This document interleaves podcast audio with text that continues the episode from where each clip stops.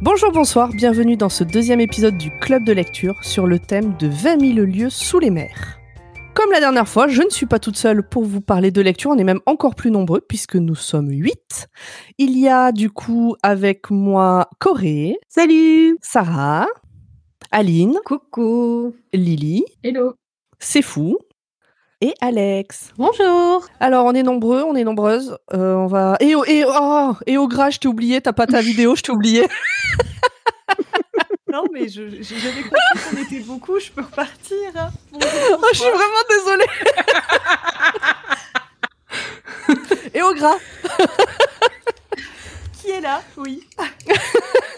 est-ce que vous allez bien? Oui. Oui Bien, parfait. Alors, le thème de ce mois-ci, donc 20 milieux sous les mers, qui avait été proposé par euh, Ogra, tiré au sort euh, lors du dernier épisode. On avait dit que euh, globalement, l'idée, c'était pas forcément de parler de Jules Verne, c'était pas forcément de parler du livre 20 milieux sous les mers, que ça pouvait parler euh, de voyage sur l'eau ou d'aventure. Et puis après, on a un peu élargi en disant qu'à partir du moment où il y avait de l'eau, c'était bon grosso modo. Donc, on va bien voir de quoi on va parler ce soir. De ce que j'en sais, c'est assez différent les uns des autres. Donc, ça risque d'être encore intéressant. Bah, qui veut commencer? Tu veux que je commence comme ça, tu m'oublies pas? Allez, vas-y si tu veux, au gras. Comme ça, je t'oublie pas. Quand O'Neill Poirier a vu la coque du voilier se profiler à travers le hublot de sa cabine, il s'est dit que la journée commençait vraiment mal. Moi, le livre dont je vais vous parler, c'est Nous étions le sel de la mer, un roman de Roxane Bouchard. Donc, c'est disponible aux éditions euh, de l'Aube et c'est la collection Micros ou Micro Noir. Et donc, le bouquin, je l'ai en main, il fait 360 pages et c'est un format poche. Euh, alors, faut juste faire un, petit euh, disclaimer, un petit avertissement en entrée. Euh, ce bouquin, il existe aussi dans une autre version, euh, mais c'est pas le même texte parce qu'en fait, Roxane Bouchard, elle est québécoise, et donc on a une version qu'on trouve en ligne et aussi en occasion des éditions VLB qui n'a pas le même texte que la version papier que j'ai. Donc faites attention parce que les, les éditions VLB, il y a un peu plus de, de phrases et de mots très euh, québécois euh, qu'on ne comprendra pas forcément euh, de ce côté-ci de l'océan. C'est voilà. quasiment une traduction, une traduction en fait que tu as. Pas tout à fait, parce qu'il y a encore beaucoup de termes. C'est un retravail et c'était noté nulle part. J'ai vraiment dû, euh, pour avoir les coulisses du truc, hein, c'est qu'un midi, je voulais avancer dans ma lecture et j'avais pas mon livre papier avec moi, donc euh, j'ai demandé à, à un cousin québécois de m'envoyer sa version. Oui. Et, euh, et du coup, j'ai fait, mais c'est bizarre, le- la première page, elle dit pas tout à fait la même chose à des endroits. J'avais une impression de, de déjà vu très étrange. Et c'est, j'ai recomparé les deux versions en faisant le résumé, et effectivement, il n'y a pas tout à fait les mêmes mots partout. Alors, comment j'ai trouvé ce bouquin pour aller vite? Bon, bah déjà, j'avais proposé le thème, donc fallait bien que je trouve un truc. euh, J'avais pas tout à fait d'idée en proposant le thème. Je m'étais dit que j'allais peut-être lire Les Travailleurs de la mer de Victor Hugo. Et puis finalement, Ah ouais. j'ai voulu lire plutôt une autrice, donc euh, bah désolé Hugo, ce sera pour une autre fois. Euh, donc je suis allée à la, une librairie. En vrai, j'ai fait quatre librairies dans, mon, dans ma ville. Euh, mais une librairie qui est spécialisée en polar. Et euh, bah, je l'ai trouvée dans les rayonnages. En fait, j'ai écumé les rayonnages de la librairie. j'ai vu une couverture avec Nous étions le sel de la mer. Je me suis dit, bah, ça doit être dans les thématiques. Et du coup, je l'ai chopé. Ah oui, tu t'es pas allé chercher ce livre-là en particulier au départ? Non, non, non. J'ai euh, j'ai j'ai décidé que ma pile à lire était déjà euh, pas assez grande. Donc, euh, ouais, j'avais pas le moral. Il y avait quatre librairies sur mon passage pour revenir jusqu'à la voiture. C'est un accident, quoi. C'est Oui, bah écoute, ça arrive. hein. Et donc, Roxane Bouchard, en fait, c'est une autrice québécoise. Elle a une cinquantaine d'années et elle enseigne aussi la littérature. J'ai vu qu'elle avait reçu quelques prix à droite à gauche. D'ailleurs, mon édition du bouquin a un immonde bandeau rouge qui ne se défait pas. Oh, nul. Voilà. Euh, donc, elle a, dif- elle a rédigé différents romans et celui-là, c'est le premier d'une trilogie qui est centrée en fait sur un de ses personnages. Je dirais pas lequel pour pas euh, vous spoiler le bouquin. Mhm. Euh, voilà, donc on suit dans ce roman à peu près trois personnages. Vous avez Catherine Day, elle a une trentaine d'années. C'est une architecte qui clairement fait un gros burn-out ou une dépression, mais ça va pas fort dans sa vie. Euh, elle vient chercher des réponses en Gaspésie, donc c'est une région autour donc de près de la mer au niveau du, du Québec. Et euh, elle débarque un peu comme une touriste. Euh, c'est euh, clairement son psy qui lui conseille d'aller prendre l'air, d'aller euh, pas toucher de l'herbe, mais du coup toucher la mer. Euh, parce que voilà, Allez toucher a- de l'herbe, buvez un verre d'eau, ça ira mieux. c'est ça. C'est après le décès de ses parents, ça va pas fort fort, et du coup, elle débarque là-bas et, et elle va être vue par les locaux un peu comme une espèce de, de touriste qui débarque euh, euh, dans une région qui est plus si touristique que ça. Il y a un second personnage, c'est Joaquin Morales. Il a la cinquantaine. C'est un inspecteur de police qui est arrivé euh, très récemment dans cette ville-là. Ça fait 30 ans qu'il vit au Québec, mais à chaque fois que les gens euh, le voient, ils lui demandent d'où il vient. Parce qu'effectivement, au tout départ, il est originaire du Mexique et à chaque fois, il a cette question à la con. Et lui, en fait, il va enquêter sur la découverte d'un corps qui est retrouvé dans les filets d'un pêcheur. Et donc, euh, bah, lui a emménagé, il est même pas là depuis une heure avec euh, ses boîtes euh, dans la baraque. Sa femme doit le rejoindre, qu'on vient le chercher alors qu'il est censé être en congé en lui disant Bon, il y a une enquête à résoudre, c'est toi qui t'y colle vu que t'es le nouveau. Et puis, bah, le troisième personnage, en fait, c'est un espèce d'ensemble pour moi. Euh, c'est les pêcheurs. Euh, les pêcheurs, la mer de ce coin-là, tout, tout ce que ça raconte de, de cet endroit-là. Euh, ces pêcheurs, ils sont tous plus ou moins amoureux d'une femme ou amoureux de la mer. Et euh, ils ont une façon propre à eux de voir évoluer le temps autour d'eux, et que j'ai trouvé assez génial. Il faut savoir que le bouquin, en fait, on est dans une région qui est euh, économiquement, c'est assez sinistré. Euh, la pêche, euh, c'est cassé la figure, il y a de moins en moins de quoi pêcher. À cause des véganes, tout ça. Il y a eu des aides gouvernementales qui, euh, en fait, euh, ont ruiné certains pêcheurs. Et puis, bah, les gens restent parce que bah, la mer, c'est toute leur vie, c'est toute leur famille. Et ils continuent, euh, jour après jour, d'aller pêcher et ils rêvent que, que la pêche redevienne un peu euh, miraculeuse, même s'ils croient, ils y croient pas totalement. Euh, Il y a un commentaire, en fait, sur la quatrième de couverture que je trouve génial, qui dit euh, Même un roman noir peut faire rêver. Et c'est vraiment ça. Moi, je m'attendais à lire un polar un peu cliché. Euh, J'avais vu que ça parlait de récits initiatiques et personnellement, je déteste ça. Mais là, j'ai vraiment été euh, très très agréablement découverte. Euh, D'après sa biographie sur euh, Wikipédia, Roxane Bouchard, en fait, elle a l'air euh, d'aimer se plonger euh, dans une vie pour en parler. Euh, avant, elle avait fait un bouquin qui s'appelait En terrain miné. Et c'est une correspondance en fait qu'elle a eue avec un soldat canadien engagé en Afghanistan et elle a repris toutes les lettres qu'ils ont échangées en les remaniant un petit peu, en les réécrivant un petit peu pour en faire ce bouquin épistolaire. Et ben là, il faut savoir que euh, euh, donc euh, nous étions le sel de la mer sort en 2014 et elle en 2006 en fait, elle est allée euh, vivre de ce côté-là du pays. Euh, elle a appris à faire de la voile et du coup, bah, elle a sympathisé avec les pêcheurs.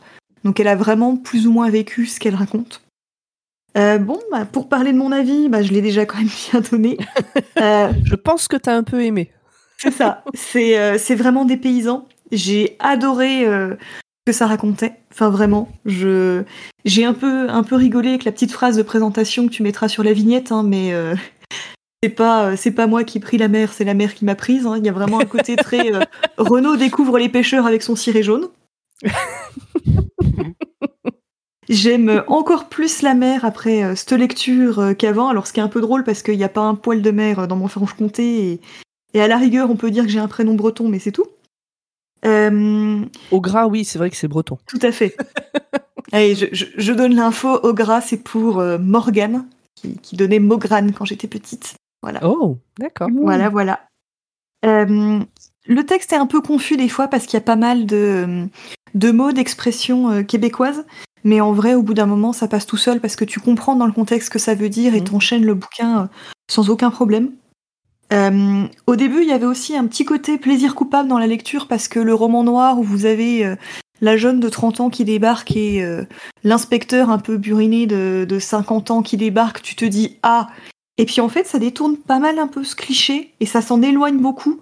C'était vraiment super. Et puis bon, bah là, la lecture, ça a vraiment un peu comme là le- l'automne indien qu'on est en train de se taper a un peu euh, prolongé mes vacances. Bah, c'était un peu ça.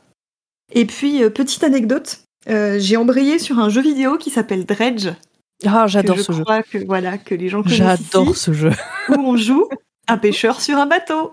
Oui. Bon, avec une ambiance très Lovecraft, mais il y a Ah vraiment. ouais. tu, tu lis le bouquin et tu joues au jeu, t'as vraiment l'impression d'avoir un lien qui se tisse entre les deux. C'est assez, euh, assez drôle. Euh, J'ai mis deux petites citations du bouquin pour vous donner Mhm. un peu une idée du style. Euh, donc la première, c'est Ici, il va falloir comprendre que la mer donne à manger, mais que chaque famille paye une redevance de vie aux eaux. La noyade, c'est fréquent. C'est ça la vie sur le bord de l'eau. Pourtant, on n'arrive pas à se passer de la mer. Et puis bah, la deuxième, qui est un conseil qui est donné un moment à l'héroïne, c'est pas parce qu'on a coulé un bateau qu'on est mauvais marin, la petite. Voilà un petit peu. Si vous aviez des questions. Moi, tu m'as, tu m'as eu sur Dredge. On sent que t'as pris des notes. Oui, oui.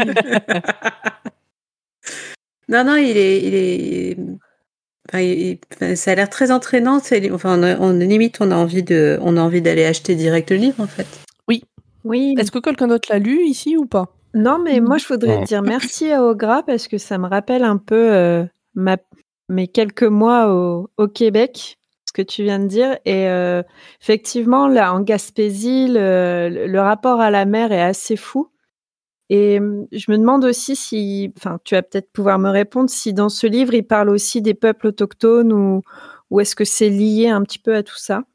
Petit peu dans le sens où, euh, en gros, tu vas suivre. Il y a trois bateaux de pêche qui viennent euh, livrer euh, leur, euh, qui viennent euh, euh, déposer, vider leur bateau tous les matins.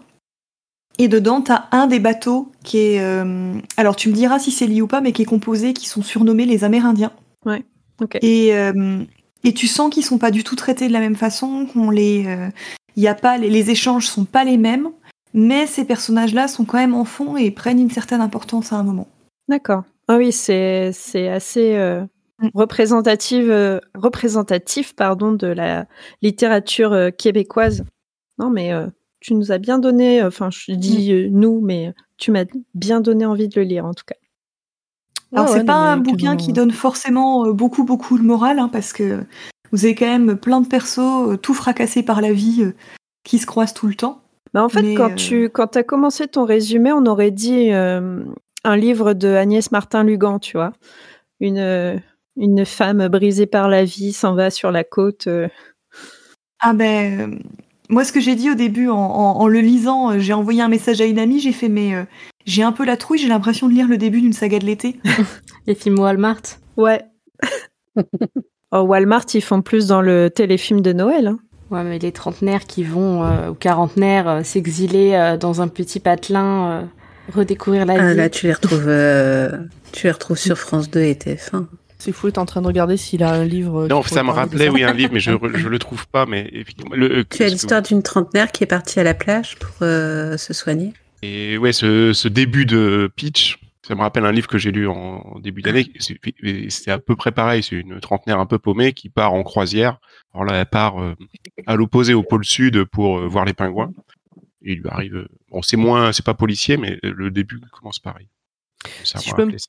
Si je peux me permettre de rebondir, euh, dans la réponse d'On, on a fait un épisode sur les pingouins euh, du pôle sud et les manchots qui font des trucs vraiment dégueulasses. Je vous conseille d'aller écouter cet épisode.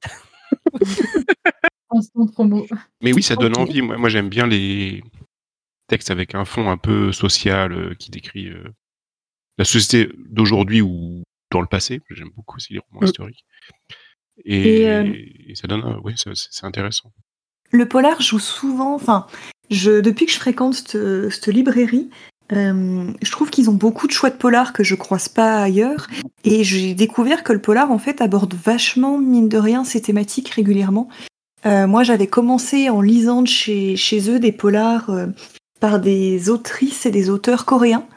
Et donc, bah, je découvrais comme ça des, je découvrais du, du contexte social que je connaissais pas du tout. Et c'est assez sympa, ils ont des petites éditions comme ça qu'on croise pas tous les jours. Et euh, c'est très très cool. Je, je vois la sortie d'un bouquin sur une des vidéos. non, mais c'est pas ça. C'est quand t'as dit polar coréen, mais en fait non, c'est l'édition, c'est le livre de poche. Donc euh, Bon, est-ce que quelqu'un d'autre veut parler de quelque chose en lien avec ce livre euh, Est-ce que ça vous fait penser à autre chose? Est-ce que Personne n'a lu la bio de Renault Non. la bio de Renault, moi j'en ai lu une quand j'avais eu, euh, 18 ans environ que j'ai eu à Noël. Ah, dans les, dans les particularités des, des romans euh, canadiens non traduits, j'avais lu un livre d'horreur canadien et crois-moi, en pleine scène euh, un peu gore euh, où Steve aurait pu euh, euh, aurait pu Stephen passer pour King une jeune les, fille. pour les intimes. Oui.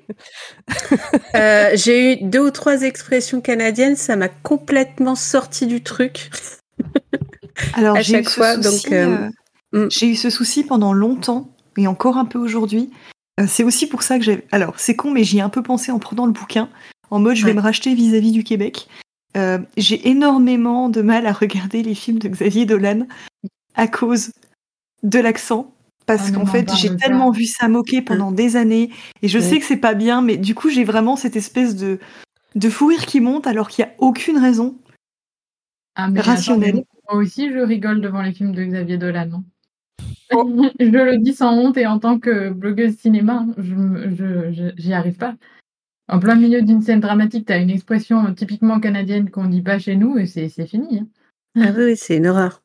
Alors, essayez d'aller y vivre six mois pour suivre des cours, être en permanence en cours euh, avec de- du canadien.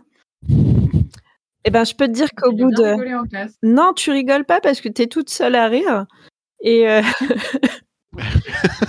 et Ah oui, du coup, tu te fous concrètement de la gueule des gens qui vivent là, quoi. non, coup, non, non. En, en vrai, en vrai, c'est tellement fatigant d'entendre euh, un- parler français, mais pas avec ton accent habituel et pas avec ton vocable habituel, que c'était extrêmement fatigant et j'ai presque dû euh, apprendre une autre langue en fait.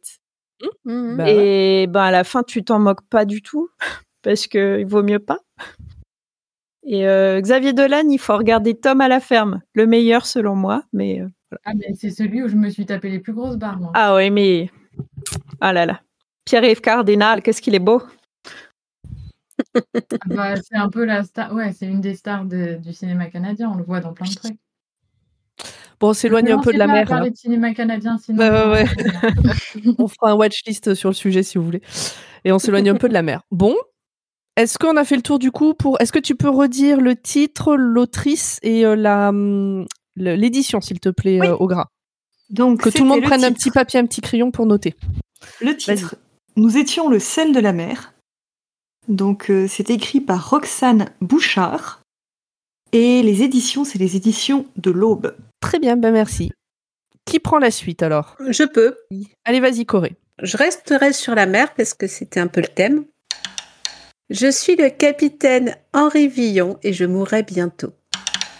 Mon livre de, ce mois-ci s'appelle Le Déchronologue et c'est le titre euh, euh, du roman de Stéphane Beauverger, publié chez La Volte en, 2010, en 2009. Pardon. Et preuve de roman de qualité, euh, il a eu un grand prix de l'imaginaire en 2010. C'est un roman de piraterie qui se situe au XVIIIe siècle, sauf que c'est pas un roman de fantasy pour une fois, c'est une uchronie. Et une uchronie, qu'est-ce que c'est? C'est on va prendre un point fixe dans le temps, donc cette fois-ci une uchronie dans la fantasy, dans la fantasy, et on va y ajouter euh, un et. Et cette fois-ci, dans le et c'est euh, et si il y avait des trous dans le temps. Donc pour résumer, euh, pirate, euh, pirate des Caraïbes plus Doctor Who, on a fait paf et, euh, et c'était parti. Donc à partir de là, forcément, Ça je me suis dit qu'on allait s'entendre. donc l'histoire prend place au XVIIIe siècle. On est sur un récit d'aventure. Donc on suit le capitaine Henri Villon. Et vu la première page du roman, c'est déjà que ça va pas très très bien se terminer pour lui Non. malheureusement, et j'en suis triste. C'est un flibustier huguenot. Le sachiez-vous, un flibustier est un ancien mot euh, de pirate au niveau des Caraïbes. Et huguenot, forcément, ça veut dire qu'il n'est pas catholique. Enfin, il est catholique, mais, euh, mais il est protestant. Oui, il est- il n'est pas Chrétien. catholique, il est chrétien, mais pro- il est Il chrétien est protestant. chrétien, oui, excuse-moi, j'essaie de... ouais, j'ai- Parce que catholique mais protestant, du coup, c'est pas catholique. Oui, mais tu sais, entre les orthodoxes et protestants, Alors, il est vraiment pas d'accord. on va dire. Allez hop, Donc il est, euh, oui, huguenot, c'est les protestants. C'est comme ça qu'étaient appelés les protestants. Voilà.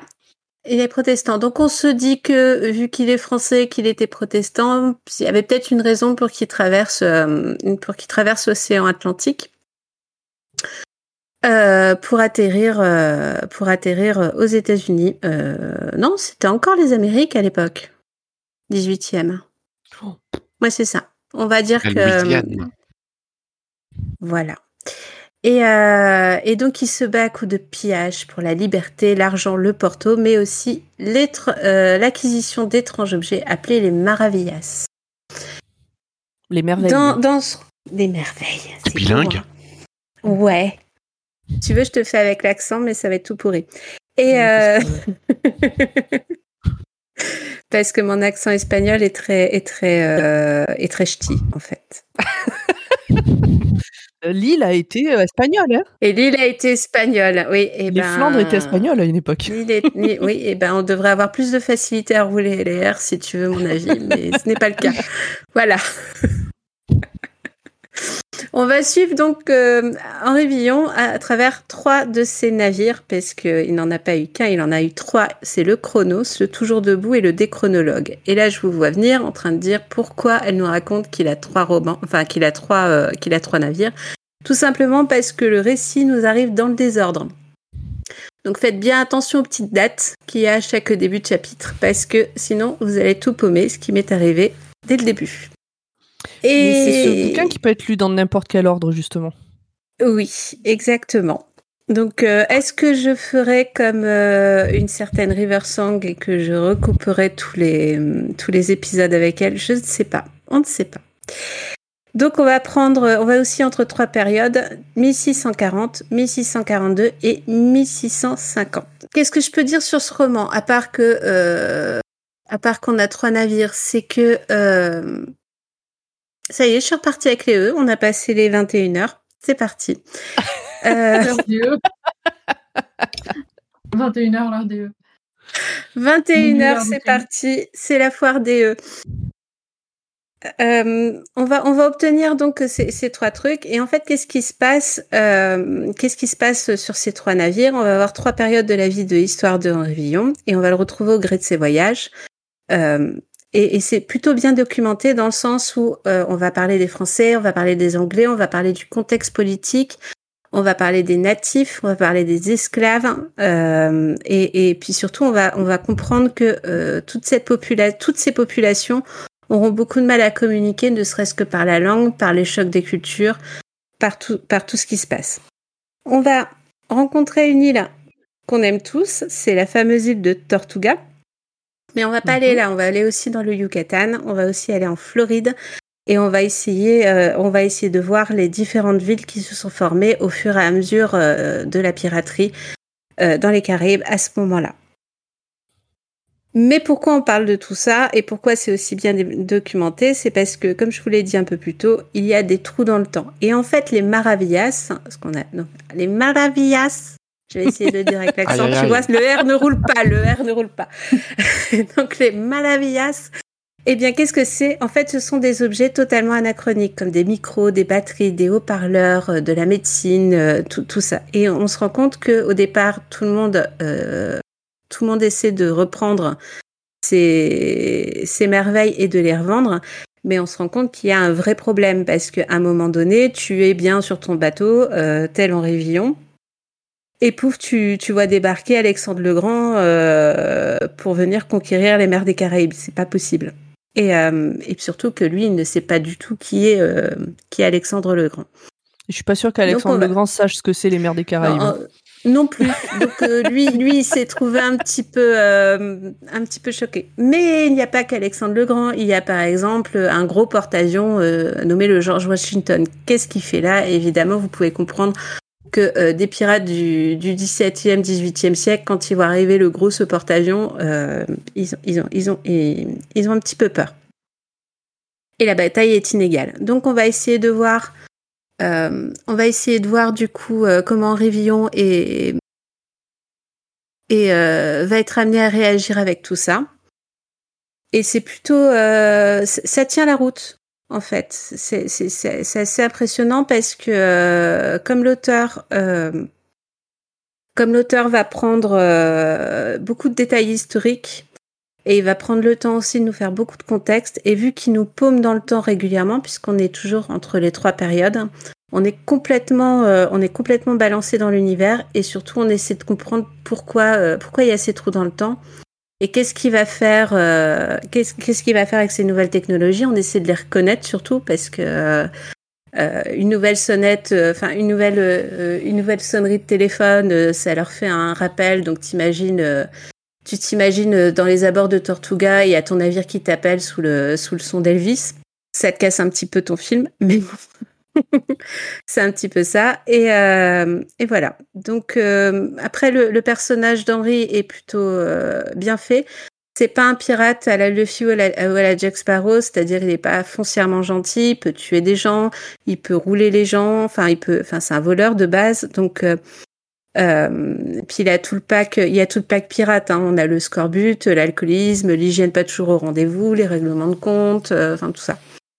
Mais quelque part, euh, même si il tue, il tue les gens de manière, de manière régulière pour pour survivre.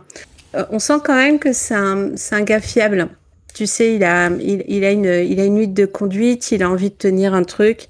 Il voit qu'il y a un problème avec ses merveilles, donc il va essayer quand même de, de résoudre tout ça.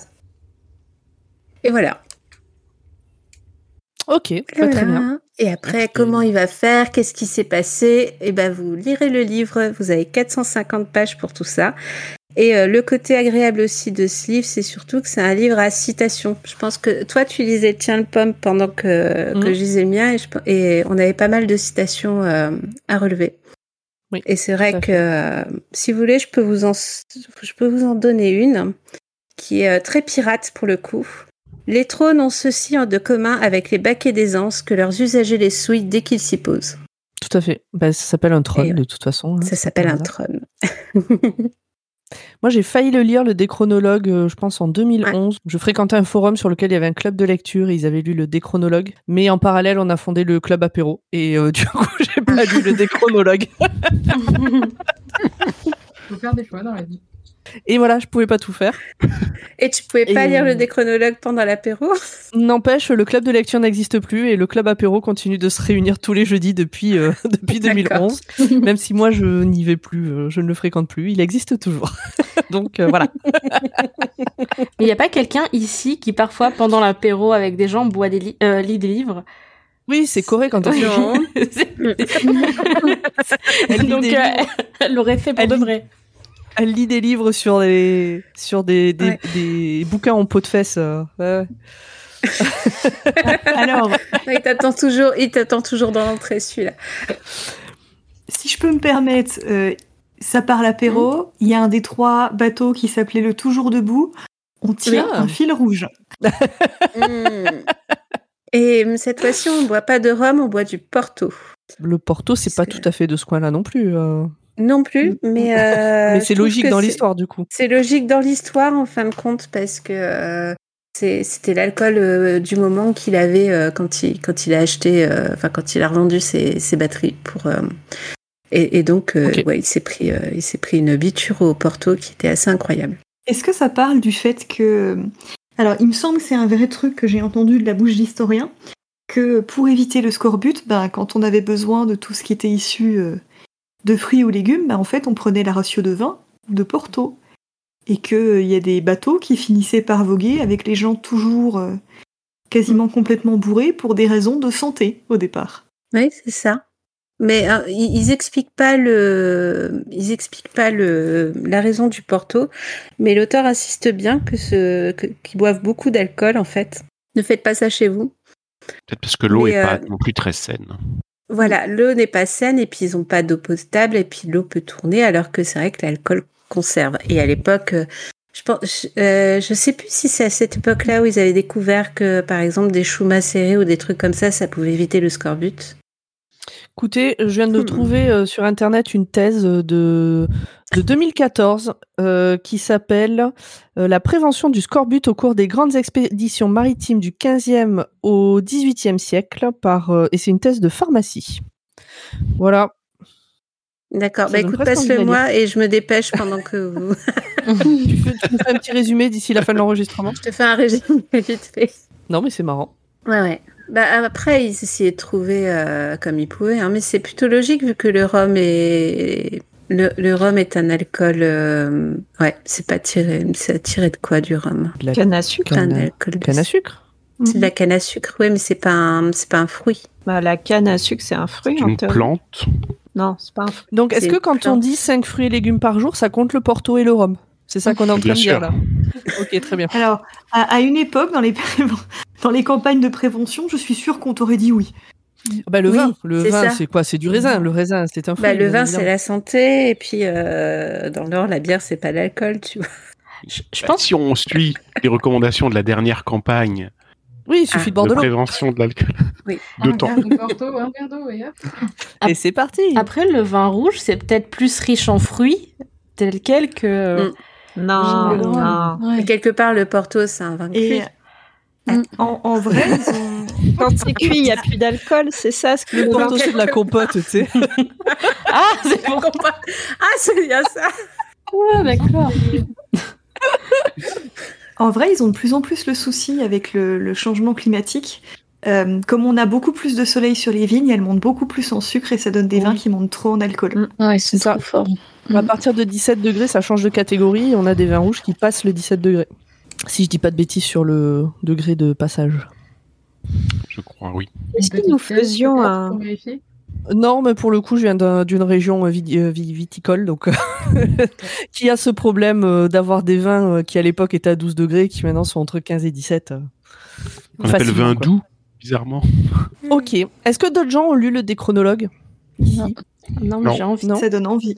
Ok, je pensais que c'était un classique que tout le monde lisait, euh, mais du coup, peut-être Bah, pas. figure-toi que non. Moi, quand on Bah, sorti- étonnée que ce soit ta lecture. Pour moi, ça aurait été une évidence que tu l'aies déjà lu. Bah, la personne qui m'a recommandé le déchronologue, parce que j'étais bien embêtée euh, sur le thème, j'avais qu'un seul livre euh, qui me motivait pas des masses, m'a dit mais tu l'as pas lu celui-là, pourtant c'est tout ce que t'aimes et tout. Je dis, Mhm. Bah non.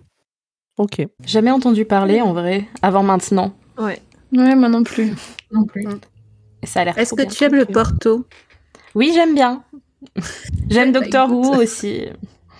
Bah voilà, le Porto et Docteur Who, tu ouais. peux lire le déchronologue. En même temps. Et tu dis ça comme, euh, euh, comme l'histoire de Riversong, et c'est parti, t'as pris le bouquin. Sur une thématique un tout petit peu similaire euh, de temps déconstruit, etc. T'as déjà fait le jeu vidéo euh, Obradine Oh, Bradine, c'est un de mes jeux préférés aussi. Grave, t'es- vraiment, tu ne parles que de ce que j'aime en ce moment. Non, mais après, voilà, quand on parle jeu vidéo et mer, Ah il y en a ouais. deux qui me Il y en viennent a deux, c'est ça, c'est Obradine et, et- c'est ça. Et Obradine, en fait, tu c'est une histoire un peu d'enquête. Euh, tu débarques dans un, bateau.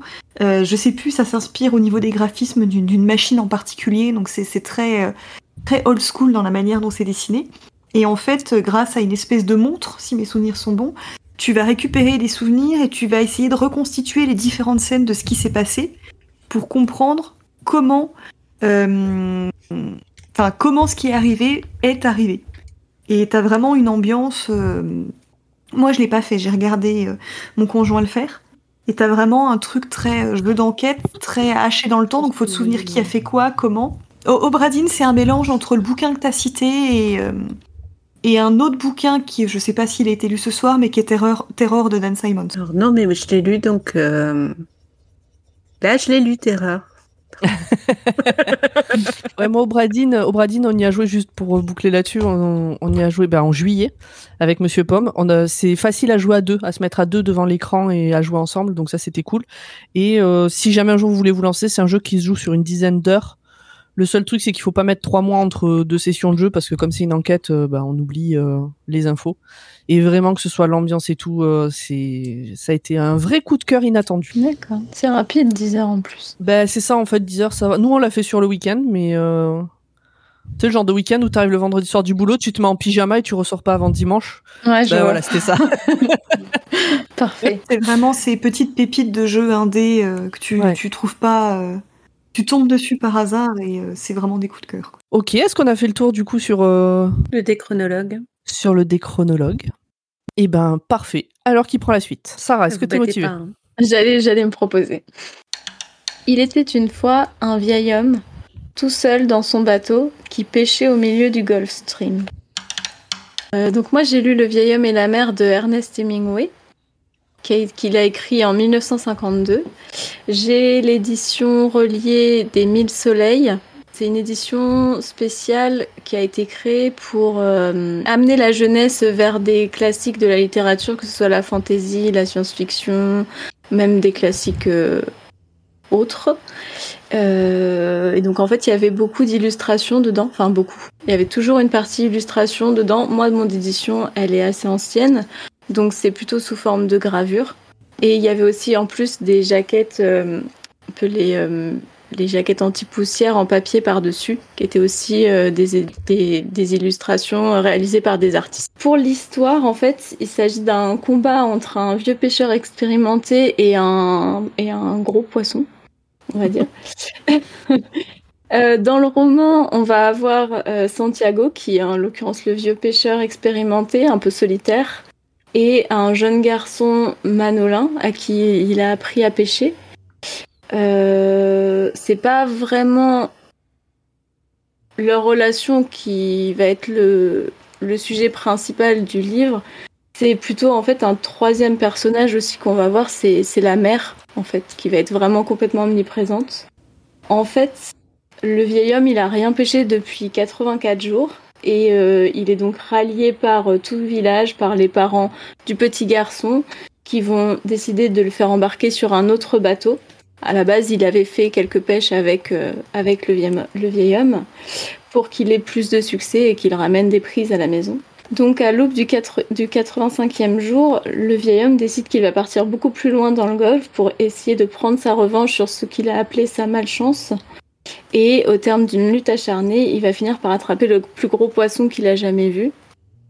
Euh, alors, vous avez l'impression que je vous ai raconté l'histoire. C'est un livre très court qui fait 156 pages. Moi, ma version fait 156 pages. C'est pas la version euh, officielle maintenant parce qu'il y a eu des erreurs de traduction.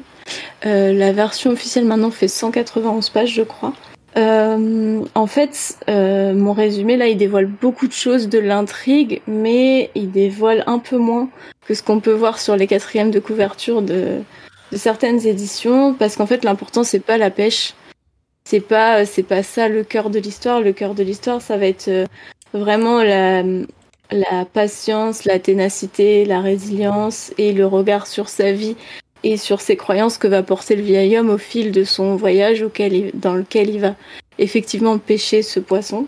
Et en fait, euh, il va se retrouver euh, vraiment seul face à, à l'immensité de la nature et c'est c'est tout ça en fait qui, qui est exploité par euh, par Hemingway et c'est moi c'est ça que j'ai j'ai beaucoup aimé dans le livre. Euh, généralement, j'ai toujours un peu du mal avec les livres qui sont un peu longs, qui prennent le temps, où il y a beaucoup de descriptions, surtout sur un sujet aussi particulier comme la pêche dans les années 50 sur une barque à Cuba.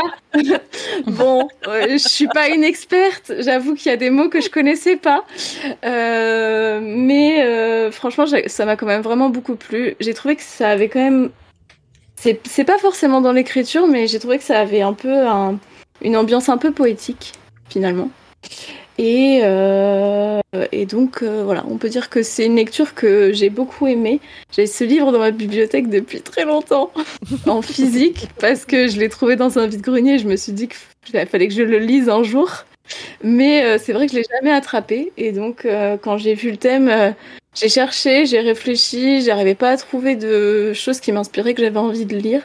Et puis j'ai regardé ma bibliothèque et puis je l'ai trouvé, donc euh, donc j'ai sorti celui-là.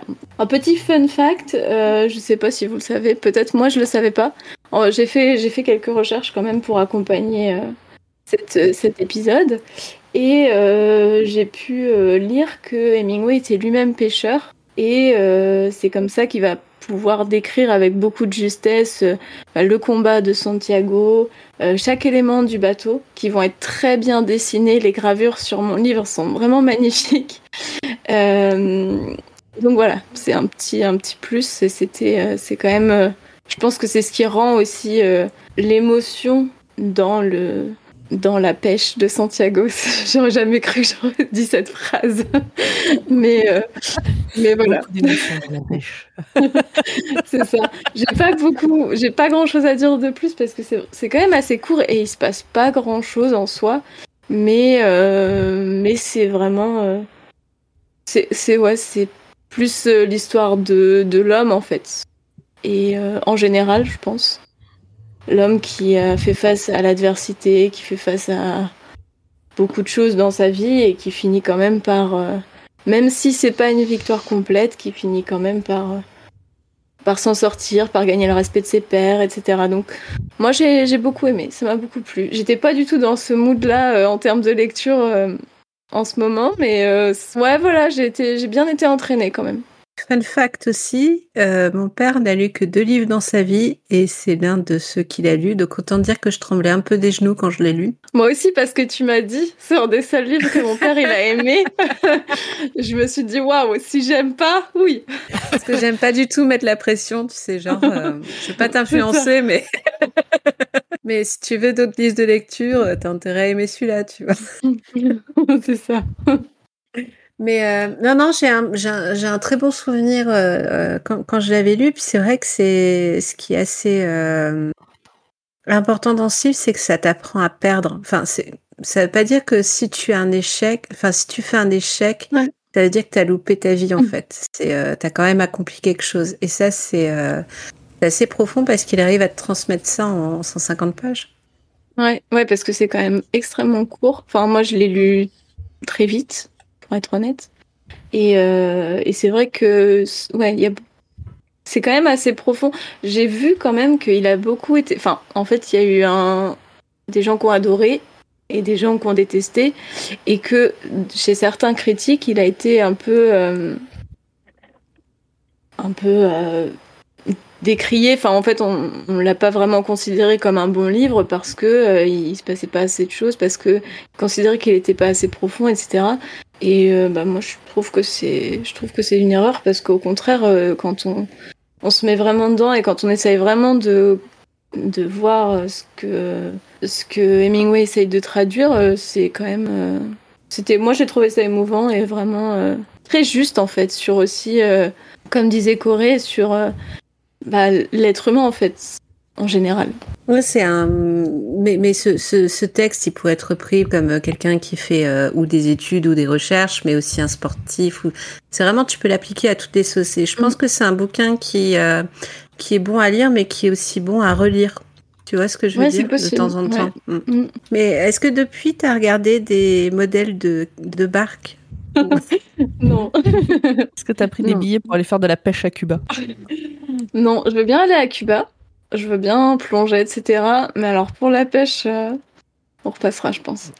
Surtout sur une barque, euh, au harpon. euh, je me fais pas confiance euh, sur un bateau et encore moins toute seule. Mon Dieu. T'en ferais un podcast. Ah, Peut-être, ouais, si j'ai du réseau et de la batterie. Moi, je l'ai lu aussi. Je sais pas si. Ah. Il- mais euh, je l'ai lu il y a très longtemps. euh, et ce qui est marrant, c'est que, alors effectivement, l'histoire est très courte et dans mon souvenir, c'est voilà un vieux monsieur qui va pêcher. Mais ce que je retiens surtout, c'est que c'est un cadeau qu'on, enfin, c'est un livre qu'on m'avait offert en cadeau pour mon anniversaire. Et du coup, c'est marrant, j'ai un souvenir très précis de euh, la personne qui me l'a offert euh, et euh, et du coup, je l'avais lu euh, peu après. En fait, j'ai- plus l'émotion de voilà du fait qu'on m'avait fait un cadeau et que et offrir un livre, en fait, c'est quand même, euh, je trouve, que c'est Mhm. toujours un joli cadeau et ça dit quelque chose euh, des deux personnes. Alors, J'étais pas vieux à l'époque et je suis pas marin, mais euh, mais je pense par rapport à ce que vous dites effectivement sur le ce que ça révèle du cheminement de l'homme, euh, c'est intéressant, voilà, de, de recevoir ça et ça me rappelle euh, ce, ce- voilà ce que tu racontes là, ça me replonge euh, presque 20 ans en arrière et c'est c'est très émouvant. Presque 20 ans Plus de 20 ans? Euh, franchement, ouais. ça devait être, Réfléchis euh, bien. Ouais, il y a une vingtaine d'années, je pense. Ça Ok. fait des cœurs avec les mains dans les vidéos qu'on regarde là. je le dis parce que c'est vrai que c'est très les émotions et c'est très chouette ce que tu dis, donc je. Offrez-nous des. On s'en souvient longtemps. J'avais lu une fois euh, au moment de Noël, euh, genre sur Twitter, un truc, quelqu'un qui disait euh, Non, mais on est d'accord qu'offrir un bouquin, c'est quand on n'a pas d'idée. Oh non. Tu sais, c'est genre le cadeau de merde. Et moi, je, je me disais Mais bah non, en fait, un Bah bouquin, non. tu réfléchis auquel tu vas offrir à Hmm. qui Bah, machin. Tellement Enfin, dur. Alors oui, je, suppose qu'il y a des gens pas qui. les, les gens qui aiment pas lire qui pourraient dire ça. Mais peut-être après, euh, moi, Parce tu vois, un cadeau euh, que j'offrirais. un parfum, un- tu vois. Oui, sauf si tu offres le dernier Goncourt ou le dernier Renaudot, parce que voilà, tu sais pas quoi. Et même, mon, mon père, je sais qu'il lit absolument tous les. Alors, c'est pas les Goncourt, c'est les, euh, les polars, là, le, le quai Le quai des. du le- polar? Le quai de- euh, des Orfèvres, non? Il y a le prix du quai Ouais. des Orfèvres. Donc du coup, tu vois, ça, ça doit être un prix. Si je l'offre à mon père, je sais pourquoi je l'offre à lui, tu vois. Ma grand-mère lisait tous les Goncourt, donc c'était euh, lui offrir le dernier Goncourt, c'était taper juste. Moi, mon conjoint, il a pas de livre à Noël, il est triste. hein. Et Je pense que Corée aussi, non? Oui, mais en plus, euh, on a, on a, bon, à part pour mon père qui lui, du coup, euh, à la place d'un livre, a, a souvent une autre, euh, un autre cadeau. Mais c'est vrai que la tradition dans, dans la famille à Noël, c'est qu'on offre chacun un livre et le lendemain de, donc le 25, euh, juste après Personne le se petit-déj, parle. on lit notre livre. Oui, c'est ça. Ah, je pensais que vous l'aviez tous fini fait. au petit-déj J'adore. déjà, en fait. Vous Le repas du connaissant. 25, c'est un café et tout le monde ferme sa gueule parce qu'il lit son bouquin. c'est vachement pratique. Et ça évite les discussions problématiques. Exactement. C'est reposant après le 24 en plus. Oui, c'est ça. Et euh, non, non, après, on, on parle tous du livre et pourquoi on l'a offert et tout ça. Et c'est vrai que c'est. Enfin, je trouve que c'est plus personnel. Bon, après, De- c'est comme tout, ça, Oui. ça doit dépendre des gens. Et des... Oui, bien sûr. Mais je sais pas, mais quand je me souviens quand j'étais petite à l'école, qu'il y avait des anniversaires et tout, on s'offrait tous des livres et on avait tous pris Mm. cette habitude de mettre le reçu avec parce qu'on avait tous tendance à l'offrir. On avait tous un livre en quatre exemplaires, genre le livre Oui. que tout le monde avait Ah oui. Et il y a plein de Ouais. livres que j'aurais jamais lu alors que genre je parle d'Harry Potter et tout ça. C'est parce que quelqu'un me l'a offert, le premier Harry Potter, la trilogie Seigneur des Anneaux et tout ça que je les ai lus en fait parce que ben je me souviens, ça se faisait vachement d'offrir des livres, ou peut-être que c'était que mes copains à moi qui étaient un peu bizarres. Mais euh, je sais pas, c'est offrir des livres, je trouve ça génial parce que justement, il y a une recherche où juste des fois, on fait une balade dans une librairie, on dit tiens, c'est quoi ce truc? Ah bah je vais offrir ça, ça a l'air sympa ou Ah, J'adore aussi, mais moi je crois que ça fait peur aux gens que je connais de m'en offrir. Ah ouais je sais que Ah. j'en avais déjà demandé, euh, voilà, quand on demande les idées de cadeaux à Noël, j'avais dit, mais prenez-moi un livre. Et les deux, trois personnes de ma famille à qui je dis ça m'ont dit, ah bah non, t'as peut-être déjà, ça va peut-être pas te plaire. Alors que, enfin, je lis vraiment presque tout ce qui me tombe sous la main. Et à part le catalogue Ikea, je vois pas euh, ce qu'aurait pu me faire faire la, la tête sur le coup. Et Mais encore, il y a des choses vachement sympas dans le catalogue. Il est vachement bien fait. Oui. Oui, il existe plus en papier. Voilà, c'était l'info du jour depuis un ou deux ans, je crois. Et, euh, technologie. euh, Par rapport au, au 25 décembre et aux enfants, moi je sais que le, le 24 décembre, ma, ma, ma mère, ma tante et ma grand-mère savaient qu'il fallait nous donner le plus tard possible notre cadeau à moi et mon cousin, parce que chaque année c'était le Harry Potter. Mm. Et vous aviez les deux cousins perchés sur leur canapé qui ne parlaient à plus personne du reste de la soirée. fallait aller chez Corée. Et euh, le dernier ou l'avant-dernier, euh, je crois que ma mère a oublié de me l'acheter. Oh, Du coup, mon cousin l'avait, pas moi. Aïe. Et du coup, dans le canapé, il y avait mon cousin, ou alors elle l'avait laissé à la maison. Ça devait plus être ça. Il devait être, il devait être resté sous le sapin de la maison. Et donc j'étais à côté de mon cousin et je l'engueulais quand il tournait les pattes pages trop vite. Moi, c'est mignon. Oh. J'ai cru que t'allais dire un truc trop grave, genre il t'a spoilé des trucs. Non, non, non, du tout. Non, non, mais c'était très mignon et on s'est refilé comme ça. Bon, C'est un- une des rares personnes à qui j'offrais des bouquins, ce cousin-là. Et ce qui est très mignon, c'est que euh, il a une petite fille qui a le nom d'un des personnages d'un des bouquins euh, que je lui ai offert. Donc mes parents n'arriveront jamais à prononcer ce nom-là, je crois, malheureusement. Hein, ils a- Elana et pas Elena, mais voilà. Pour boucler sur Noël, j'aimerais quand même le dire, c'est que euh, le 24 au soir, euh, tu sais, après le pouce café tout bordel, euh, dans la partie euh, de ma génération, on parle podcast. Donc Ah, j'ai sûrement parlé de vous tous un soir de Noël. Bah, c'est bien. C'est Écoute, on sera, on sera là avec toi quelque part. Oh, c'est mignon. En plus, euh, Noël, euh, maintenant que j'y pense, euh, l'épisode suivant, il sortira juste euh, pas très longtemps après. Donc tu pourras leur dire. Euh, Bah, Noël c'est ça. 25, euh, le premier épisode de l'année sera le 2 janvier. Faut que j'y pense, Mm, mm. à le préparer. Donc à Noël, la pub. Voilà. Bien. Est-ce que on continuerait pas du coup euh, Est-ce qu'on a fait le tour pour euh, le vieil homme et la mère? Oui, on a fait le tour visiblement. Alors, qui prend la suite? Allez, c'est fou. Une odeur de fumée leur parvenait depuis deux jours. Le livre dont je vais vous parler s'appelle La rivière de Peter Heller. C'est une traduction hein, puisqu'il est américain. Euh, traduction de Céline Leroy, je précise. C'est publié chez Actes Sud. Où... Moi, je l'ai lu en Babel, en, en la version euh, de poche. Ça date de 2021, je crois. Récent donc. Très récent. Euh, comment je suis tombé sur ce livre? C'était mon livre de l'été. hein. Je ne l'ai pas lu là spécialement. euh, Oh Oh la triche, oh là là. Quand la discussion a popé, je fais ah mais tiens. euh, allez, bref. Donc c'est un livre sur lequel je suis tombé par hasard euh, à la librairie. Euh, à la base, j'y allais pour acheter euh, des livres à offrir, et puis je me dis bah puisque je suis là, je vais en prendre un pour moi. Et j'aime bien euh, Babel, Actes Sud, et donc souvent je regarde ce qu'ils font. Et voilà, je suis tombé sur celui-ci. J'ai je enfin j'ai regardé la quatrième couverture, et je me suis dit pourquoi pas? La couverture m'a plu. Je vous la remontre, voilà. Pour, euh, pour les gens qui écoutent et qui du coup euh, verront pas, ça sera le visuel. Venez euh, sur Instagram nous suivre et vous verrez la couverture en question. Donc voilà, en gros, on voit euh, les méandres d'une rivière, euh, au loin les collines et au-dessus des nuages euh, ou une brume. On ne sait pas trop. On ne sait pas trop Mhm. pourquoi, Mhm. parce que de quoi que ça parle De quoi que ça parle? De Ben quoi oui, que ça parle Oui. Alors, en gros, la rivière, c'est à la base deux étudiants. hein, on commence par ça, donc qui s'appellent euh, Win et Jack, qui décident de se faire une petite virée dans le Canada, au Canada, pour euh, descendre une rivière en canoë. Au nord du Canada, hein, c'est une rivière euh, qui s'appelle euh, la Magva, je crois, et qui débouche dans la baie d'Hudson, donc très au nord, dans des terres très sauvages où il y a quasiment personne. C'est pas des néophytes. Hein, on comprend assez vite qu'ils viennent tous les deux de milieux un peu ruraux, agricoles, et qu'ils ont l'habitude soit d'aller pêcher, soit d'aller chasser. Ils se sont rencontrés à l'université.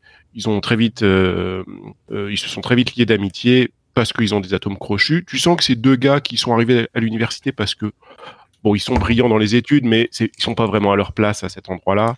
Et du coup, leur euh, bouffée d'air, leur évasion, c'est justement de se retrouver pour partir à l'aventure. L'été, ils se font de l'argent en faisant guide touristique. Et donc là, ils se sont dit, partons euh, faire euh, une descente en canoë, on en rêve. Apparemment, c'est une descente mythique, euh, cette rivière-là. L'un comme l'autre sortent, on comprend assez vite, de relations amoureuses un peu compliquées. Voilà, ils ont tous les deux rompu. Et donc, voilà, quelque part, c'est leur, c'est leur week-end pour se sortir la tête de tout ça.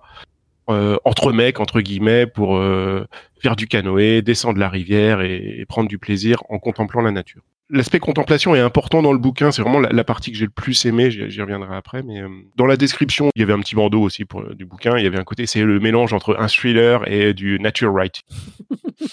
un peu survendu peut-être, mais euh, je me suis dit, oh bon, pourquoi pas.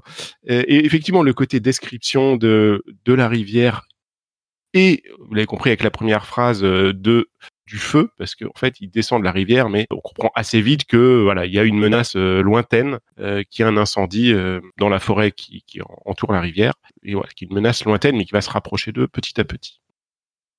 Il y a d'autres personnages dans, ils sont pas tout seuls, hein, même s'ils s'est perdu au milieu de nulle part, euh, que très rapidement, dans leur descente, ils font escale sur une berge pour passer la première nuit et rencontrent deux gars, deux pêcheurs, deux chasseurs, deux ivrognes surtout. Et bon, voilà, ils passent la nuit côte à côte, mais euh, il n'y a pas du tout d'affinité. Les- Voilà, en gros, ils sont là pour euh, contempler la nature. Les deux autres, ils sont là pour descendre leur stock de bière qu'ils ont amené dans leur bateau. Ouais, le Euh, club lecture voilà. et le club apéro, quoi. donc ça, c'est le premier couple qu'ils rencontrent, et il y a un deuxième couple qu'ils rencontrent, euh, qu'ils entendent plus exactement, parce qu'un peu plus tard, euh, euh, dans leur, euh, les premiers jours de leur, de leur descente de rivière, ils sont pris dans un brouillard, donc euh, ils voient rien du tout, mais par contre, ils entendent un cri euh, à proximité d'eux, donc probablement sur la berge, pas loin, et c'est visiblement une dispute entre un homme et une femme. Mais ils en sont pas trop sûrs, mais euh, du coup, ils continuent de ramer parce qu'ils sont dans le brouillard et qu'ils peuvent pas trop s'arrêter. Mais voilà, il y, a- une espèce de, doute sur c'était qui ce couple qui s'engueule. Et le, fait que, voilà, un peu plus tard, ils s'arrêtent et euh, il y a toujours cette odeur de fumée qui, qui persiste et qui les inquiète. Et à un moment, ils décident, bon, il y en a un des deux qui va monter au sommet d'un d'un sapin ou d'un pin pour aller voir où se trouve le feu, dans quel sens il se dirige. Et en gros, là, c'est un peu le moment de panique parce qu'ils se rendent compte que le feu se rapproche et que, a priori, il va être sur eux assez rapide. Et donc, il y a un moment d'interrogation sur qu'est-ce qu'ils font parce que la logique voudrait euh, leur dire, bah, descendez le plus vite possible la rivière pour vous éloigner du danger. Mais en même temps, il y a ces, ce couple qu'ils ont croisé, peut-être croisé, est-ce qu'ils étaient en danger? Ils savent pas. Au final, ils décident de faire demi-tour pour aller voir ce qui s'est passé. Lorsqu'ils arrivent sur place, Attends, attends. Est-ce que tu vas nous raconter tout le livre? Non, non, je, je- Ah, juste- ok. ça c'est vraiment les premières euh, pages. En fait, lorsqu'ils arrivent sur place, ils, donc ils retrouvent le campement et en fait, ils ne tombent que sur l'homme et pas la femme. Eh bah tiens. Voilà, je m'arrête là pour l'histoire, mais voilà, c'est c'est là que commence la partie euh, thriller. Et, et donc voilà, après il y a les événements qui s'enchaînent et donc euh, il- le, le roman est intéressant pour ça, c'est qu'il entremêle effectivement cette partie enquête sur qu'est-ce qui s'est passé entre ce couple et cette femme et, et la partie euh,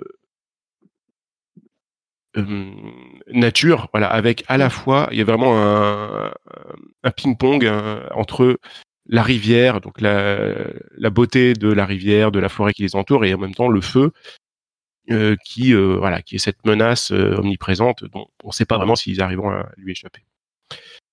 Et ça, c'est la partie que j'ai le plus aimé pour vous donner mon avis, parce que je trouvais que c'était vraiment, voilà, on sent que c'est bien documenté sur euh, sur la rivière, sur comment ça se passe un incendie de forêt. euh, et il y a des, je trouvais ça vraiment, euh, je me sentais dedans, quoi. J'avais des moments où je me disais mince, je vais, je vais, je vais me brûler aussi, ou je vais, ou je vais me noyer aussi. Alors que la partie thriller, bon, moi c'est un petit peu moins mon genre, et je, euh, voilà, cette partie-là, alors qui est quand même bien faite, mais c'est celle qui m'a le, qui m'a le moins séduit. Euh, du coup, est-ce pour, est-ce que je le recommanderais? Bah oui et non, selon. Je pense, je pense pour la partie euh, descriptive, contemplation, je trouve ça intéressant. En plus, moi, sur, euh, les descriptions de forêt, de nature, j'ai- j'aime bien ça aussi. Euh, pour la partie thriller, je pense pas que ce soit le meilleur du genre. Ok. C'est assez court, hein, ça fait 250 pages, donc ça se lit assez vite au final. Euh, les chapitres sont courts, donc on peut enchaîner très vite. T'es un peu comme ces gens qui regardent le Tour de France pour euh, les paysages et pas du tout pour la performance euh, vélo. Oui. C'est pas une critique. Hein. Pas que, pas que, parce que je regarde aussi, mais euh, pour euh, suivre ta, ton analogie, euh, une étape du Tour de France, on sait qu'en général, il se passe rien pendant deux heures et il faut juste suivre le dernier quart d'heure ou la dernière demi-heure si c'est en montagne. Bon, là, c'est pas le cas. Hein. euh, mais il se passe rien pendant 200 pages. il se passe beaucoup de choses. Alors, les 45 dernières, oh, T'as 200 pages de description de la forêt. et 45 Il pages de. Non, il y a- en fait, il y, a- il y a une bonne alternance parce qu'il y a aussi pas mal de flashbacks ou de d'apartés sur euh, leur histoire. euh, parce qu'ils ont chacun, voilà, je leur ai dit, des, des bagages euh, dans, dans leur passé récent ou plus ancien qui influent sur le comportement au cours de leur aventure. Et, et au final, il n'y a pas trop de temps mort. C'est vraiment un enchaînement assez dynamique des faits, du fait aussi qu'ils sont portés par le courant de la rivière, en fait, qui rythme l'histoire. Mm. Parce que la rivière, est- voilà, il y a une succession de, de petits lacs, de descentes de rapides, euh, de petits lacs, de descentes de rapides. Ok. J'ai l'impression que t'es le seul à l'avoir lu là autour de la table virtuelle? Ouais, probable. Bon, après, c'est récent, ça aurait pu euh, Oui, faire oui. partie de. Ben, moi, ça me fait encore un livre qui me donne envie d'être lu. Pareil. Du coup, c'est pas pratique. Parce que ça commence à faire beaucoup. J'espérais que les gens ils conseillent des trucs pas ouf. si au prochain club de lecture, on pouvait trouver des livres un peu nuls, s'il vous plaît, parce que Le thème du prochain club, ça sera un livre nul à chier. Euh, Je vais finir celui du premier alors. non, t'es pas obligé. Non, mais il faut qu'on note le nom des livres et qu'on les offre. Comme ça, tu les récupéreras après, tu te les feras prêter. Non, non, mais ouais, ouais, euh, ça, ça donne envie. euh, et, et justement, t'as- la manière dont tu parles de la partie description donne envie. Ouais, c'est, je- c'est- ça m'a vraiment donné cette impression d'être bien documenté et sans être pourtant tr- trop long. C'est-à-dire que c'est, c'est, c'est- même si c'est, il y a des descriptions, c'est pas des sur des pages et des pages. C'est à chaque fois des parce qu'on est dans le dans, on est avec eux sur le canoë et Mhm. donc souvent c'est des juste des trucs qu'ils perçoivent euh, au passage et puis après bon ils seront dans l'enchaînement donc euh, en même temps ils ont pas forcément le temps de beaucoup s'attarder parce qu'il faut avancer Est-ce que vous voulez euh, réagir, euh, rebondir, raconter quelques Pâques? C'était bien. On a parlé de Noël. non, mais on- parle quand même d'une femme qui a disparu et tout le monde s'en fiche. Mais ça m'a donné trop envie quand il a là dit et là la femme elle est plus là et j'étais là waouh Ouais, moi aussi. et il s'est passé tellement de trucs. Moi, le et là, la... enfin, franchement, un homme et une femme s'engueulent et là, la femme, elle est plus là au milieu de la forêt. Moi, ce que je me suis dit, c'est oui, bon, bah, euh, oui on s'y attendait. il y a, y un côté euh. où on se dit euh, ah bah effectivement euh, surtout si l'engueulade qu'ils ont entendue Oui. est avérée mais ils sont pas très sûrs et puis il y a cette question on dit ouais mais il y a aussi le le duo d'ivrogne qui est pas très loin donc Ah oui, que oui, c'était une mauvaise rencontre Mhm. voilà il, euh, il y a une incertitude qui plane sur qu'est-ce qui s'est passé ok. Moi j'ai envie de lire le livre pour savoir si c'est un des personnages qui a mis le feu genre mais je t'avais dit de pas fumer dans la forêt euh, c'est pour En fait, ils s'engueulaient pour ça. Mais tu fais chier, je t'avais dit d'arrêter de fumer. Faut arrêter de jeter les mégots, je te l'avais dit de mettre dans la poubelle. ah bah Ma sur mère ces deux m'avait personnages je peux essayer de vous retrouver la page où ils font la rencontre ah voilà Bon, il y a ces deux phrases. hein. Donc, ils arrivent, euh, voilà, ils, ils accostent et puis ils sont l'un à côté de l'autre. Salut, vous avez vu le feu dit Jack. Salut, t'as vu des meufs dit le maigrichon. Les deux hommes éclatèrent de rire. Ils étaient sous. Ok. T'as vu des meufs? Bah non, elle a disparu. Quand t'as quand t'as commencé à, à parler de la rencontre comme ça avec les gars et avec la descente de la rivière, j'ai eu un. J'ai failli te demander si c'était ça qui avait donné le. Alors, je sais plus comment ça se passe au niveau des dates, mais ça me fait penser. euh, c'est un western slash plus ou moins film d'horreur, Délivrance. Ça me dit rien du tout. Ah, connais je l'ai pas. vu. Un vieux film des années 70-80. Et Ou- avec. euh, en, en gros, si mes souvenirs sont bons, c'est des. Des mecs qui décident de descendre euh, en, En canoë une dernière fois une, en rafting une, une rivière avant que euh, qu'ils construisent un énorme euh, barrage en bas qui va faire disparaître une vallée et euh, il se passe des trucs. Ok. Euh, Là, au, au pire, ça serait le film qui aurait inspiré le livre, du coup, puisque le livre date de 2021. Voilà. Moi, quand t'as dit que ton bouquin s'appelait La rivière, je suis pas allée voir de quoi ça parlait et euh, et ça m'a fait. Je pensais que hum, euh, quand j'ai- j'étais ado, j'ai lu beaucoup de livres de Christian Signol. Je pense avoir lu tous les bouquins qui étaient sortis euh, à cette époque-là, et notamment il y a tout, il y a plusieurs bouquins qui se passent euh, sur la Garonne avec euh, les, les bateliers et tout ça. Et euh, vraiment, je pensais que t'allais nous parler d'un truc comme ça, genre. euh, tu vois, genre, euh, c'est au de 1800 et quelques, euh, ils vivent grâce à la rivière. euh, Je me demande bien pourquoi tu as pensé ça. Vraiment, je pensais que tu ça allait partir sur un truc comme ça. Eh ben non. Voilà. Bon, bah, si on on n'a rien de plus à dire sur ce livre-là, je vous propose qu'on avance. Aline, avant que tu t'endormes, tu veux. Oui, parce que là, euh, Aline, euh, Ouais. mange Ouais, un fruit, on va mange te une perdre. sinon. compote. Bon, Un verre de Porto? Un verre de Porto Non, je vais m'endormir encore plus vite, je pense. Euh, très bien, ben, je, vais, je vais prendre mon tour alors. Allez, vas-y. Alors, la difficulté, c'est que c'est une BD. Ah. Je vous lis la première phrase. J'ai bien fait de choisir le corps d'un grand mâle. Être une femelle et subir le rut d'un partenaire de 40 tonnes, désolé, mais j'ai passé l'âge. Dans l'eau, en plus, déjà qu'à l'air libre, trois petits points. Ok. Ça met dans l'ambiance. Est-ce qu'il y a des choses sur la première case que tu veux décrire euh, qui peuvent donner euh, du contexte ou pas? Alors, la première case, c'est un cachalot. Voilà, c'est un cachalot. Il n'y a qu'un cachalot qui, euh, visiblement, émet ces pensées-là. Et je dis bien émettre des pensées. Parce qu'aujourd'hui, je vous parle d'une BD donc, qui s'appelle La vieille anglaise et le continent. Scénario de Valérie Mangin, illustration de Stefano Martino, et c'est une adaptation finalement d'un roman de, science-fiction, un roman court de Jeanne A. Debat. Et c'est une BD cette fois-ci, l'adaptation qui a été éditée aux éditions Dracou. Donc de quoi ça parle? Eh ben ça parle d'un cachalot. Et dans ce cachalot, en fait, vous avez la conscience de cette vieille anglaise, Anne Kelvin. Et euh, dans cette histoire, on a, euh, comment dire, mis au point ce qu'ils appellent la transmnèse.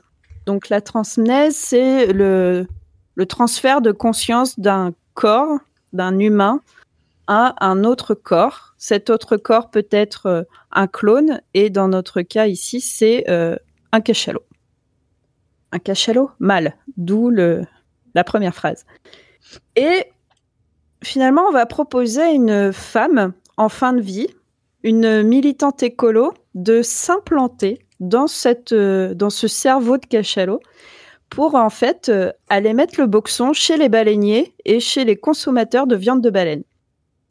Je veux pas trop en dire parce que c'est assez euh, comment dire, c'est assez bien bien malin, bien réfléchi cette façon d'aller mettre un peu le bazar dans, dans toute ce- cette comment dire cette ignominie de la chasse à la baleine.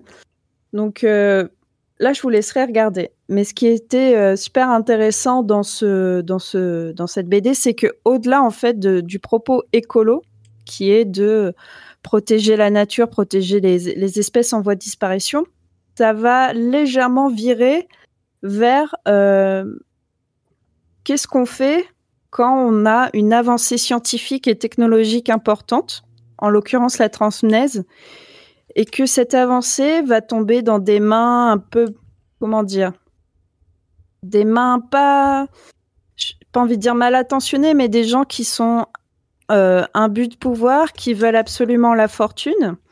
Et donc, ça va parler comme ça de, des débordements d'une avancée scientifique.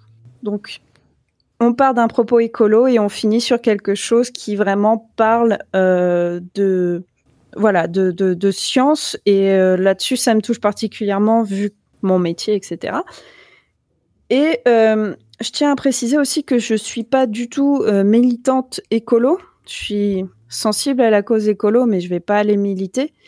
Et dans ce bouquin au-delà de l'éco-activisme on va aussi parler d'éco-terrorisme. Parce que on va quand même attenter à la race humaine de façon large. Le débat, finalement, ça va être est-ce que attenter à la vie euh, de la race humaine, est-ce que c'est plus ou moins dangereux euh, à travers une action écolo ou à travers une action scientifique? Enfin, je ne veux pas non plus opposer les écolos et les scientifiques. Mais voilà. Donc c'est assez intéressant. Euh, Qu'est-ce que je peux dire aussi que euh, on nous présente euh, le personnage principal, donc Anne Kelvin, comme une vieille femme en fin de vie. Elle est pas très sympathique. On va pas dire, euh, peut pas dire le contraire. Elle se bat pour ses convictions et ses convictions sont à la fois écolo et aussi féministes. Et l'auteur de la du roman original fait vraiment ce lien entre les luttes. Donc, euh, il y a dans l'édition que j'ai, il y a vraiment un dossier à la fin. Euh, après euh, les planches de BD, il y a un dossier où on a l'adaptatrice, donc Valérie Mangin, qui discute avec l'auteur original, Jeanne Adeba, et elle discute comme ça sur les aspirations de l'auteur pour caractériser son personnage principal et pour parler finalement de la cause écolo en général. Euh, ce qui est aussi intéressant, c'est que à la base, le texte est un texte de commande. C'est, enfin, de commande entre guillemets. C'était pour répondre à un appel à un comment on appelle ça? Pas un appel à projet, mais euh, un appel, à, texte. Un appel à texte. Ouais, voilà, un appel à texte euh, pour autour de des cétacés. Du coup, le cachalot. Donc, qu'est-ce que je voulais dire d'autre? Bah, puisque c'est une BD, je suis obligée de vous en parler. Euh, les illustrations. Voilà, le trait est euh, c'est super joli. Euh, par contre, c'est très comment dire, très dark. C'est assez oppressant. On est dans l'immensité des océans, mais on se sent vraiment tout petit. Et, et je trouve que le texte combiné à ces images, c'est assez fort. Moi, je l'ai lu d'une traite. Bon, en même temps, c'est c'est assez court, mais en une heure, je l'avais lu et euh, j'en suis sortie pas forcément très très bien. Et voilà. Alors je sais pas si c'était très clair, c'était peut-être un petit peu confus, mais voilà. Non non non du tout. Et euh, ah oui, le bouquin donc est sorti euh, un petit peu avant 2010, il me semble. Ça doit être un, un roman de 2008-2009. Et la BD est sortie cette année au mois d'août. Ok. Bah, c'est bien une BD pour montrer, euh, parce qu'on disait au départ que on lirait pas que euh, des romans, et puis jusque-là, on a présenté que des romans et un essai. Moi, je voulais euh, faire original. non, mais c'est bien. Moi, j'ai failli présenter une BD aussi, mais je l'ai lu, je l'ai fini cet été et j'ai pas triché, alors du coup. Ah bah oui. Est-ce que, est-ce que ça a un rapport encore avec toujours la même série de BD, Pomme? Absolument. Ah, j'étais sûre. Les passagers du vent, euh, je ferai bientôt un chapitre reco dessus. Ça s'y prêtait très très bien. Ton livre, tu l'as commencé quand? Les passagers du vent? Non, euh, celui dont tu vas parler. Tu l'as présenté. Ah, je l'ai commencé en mai. Ah oui, voilà. Mais on, ne parle pas de celui-là pour l'instant, on en parlera plus tard.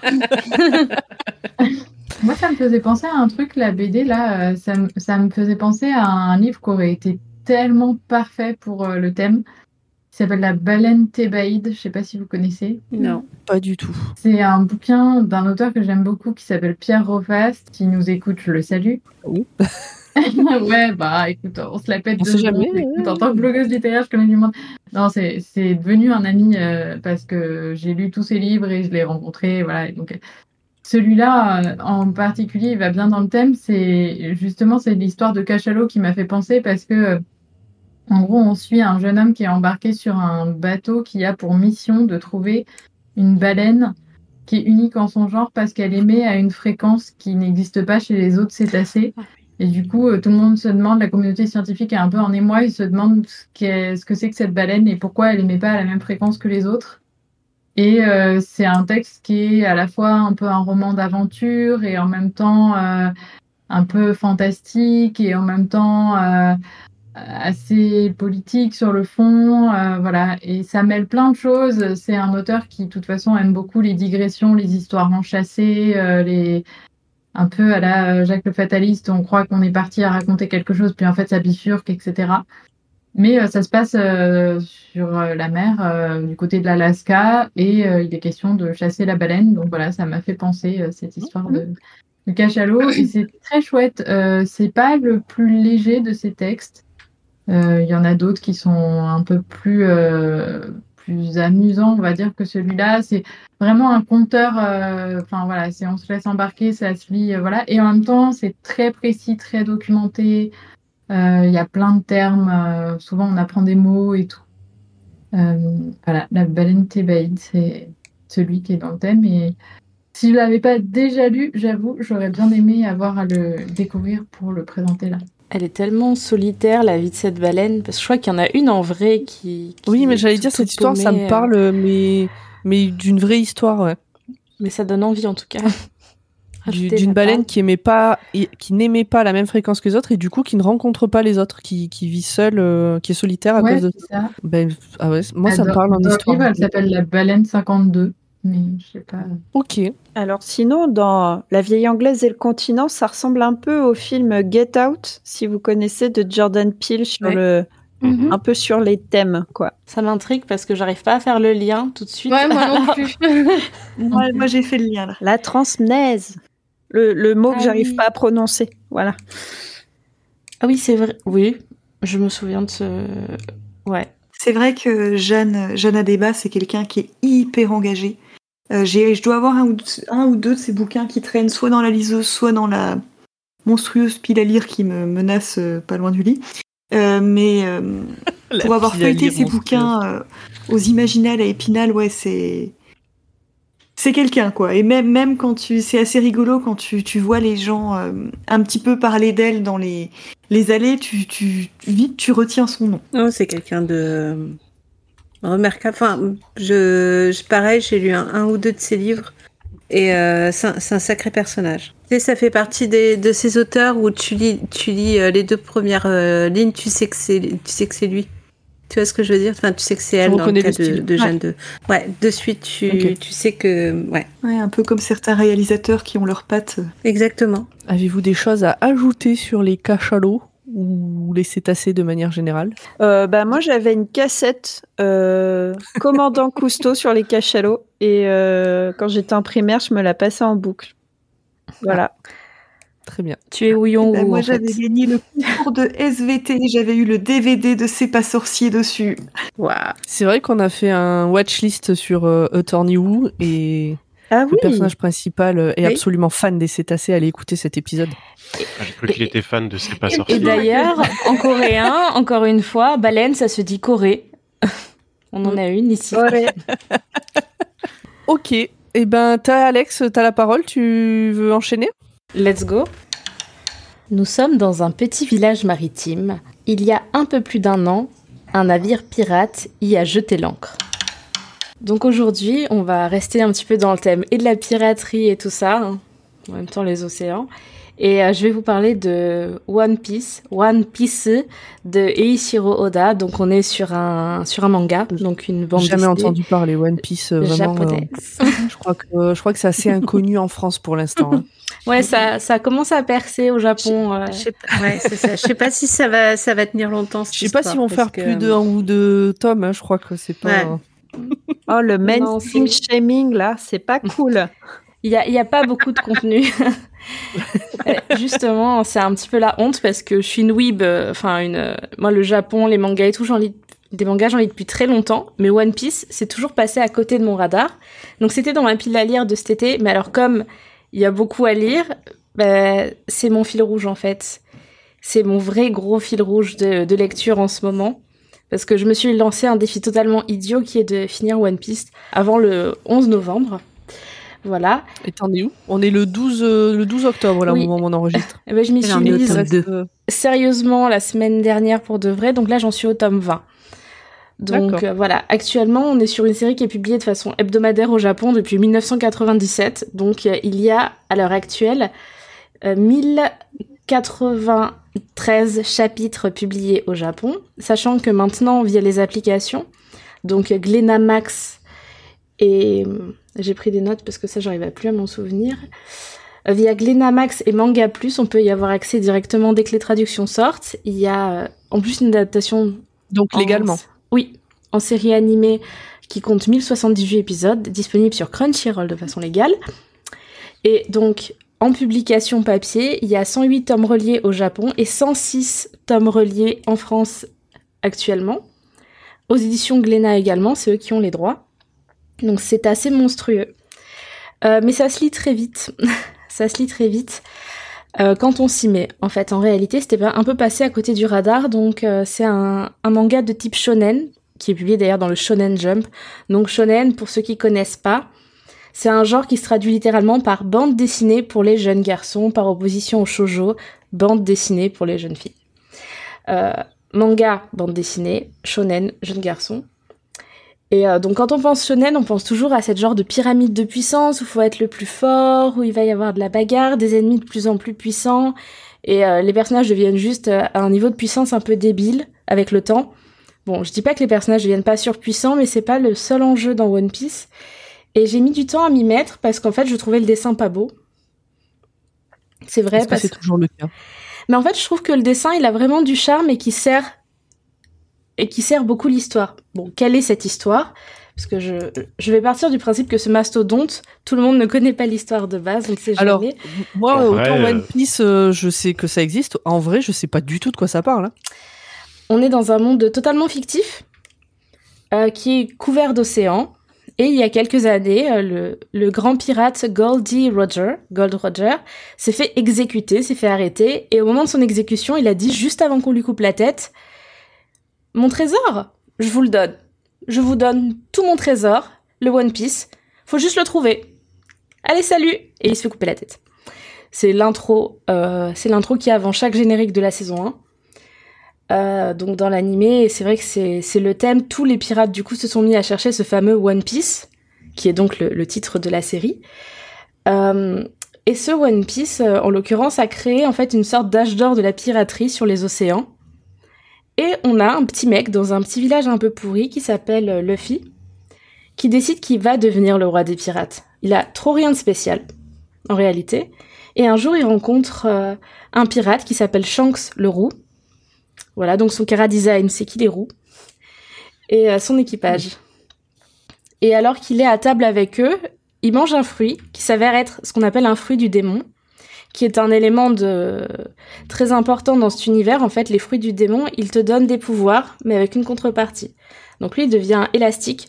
Pensez Elastigirl, voyez Euh, Pour ceux qui ont la ref, il devient comme ça, sauf qu'il ne peut plus jamais nager. Vraiment, c'est un bloc de ciment, un bloc de ciment au fond de l'océan si on le jette dans l'eau.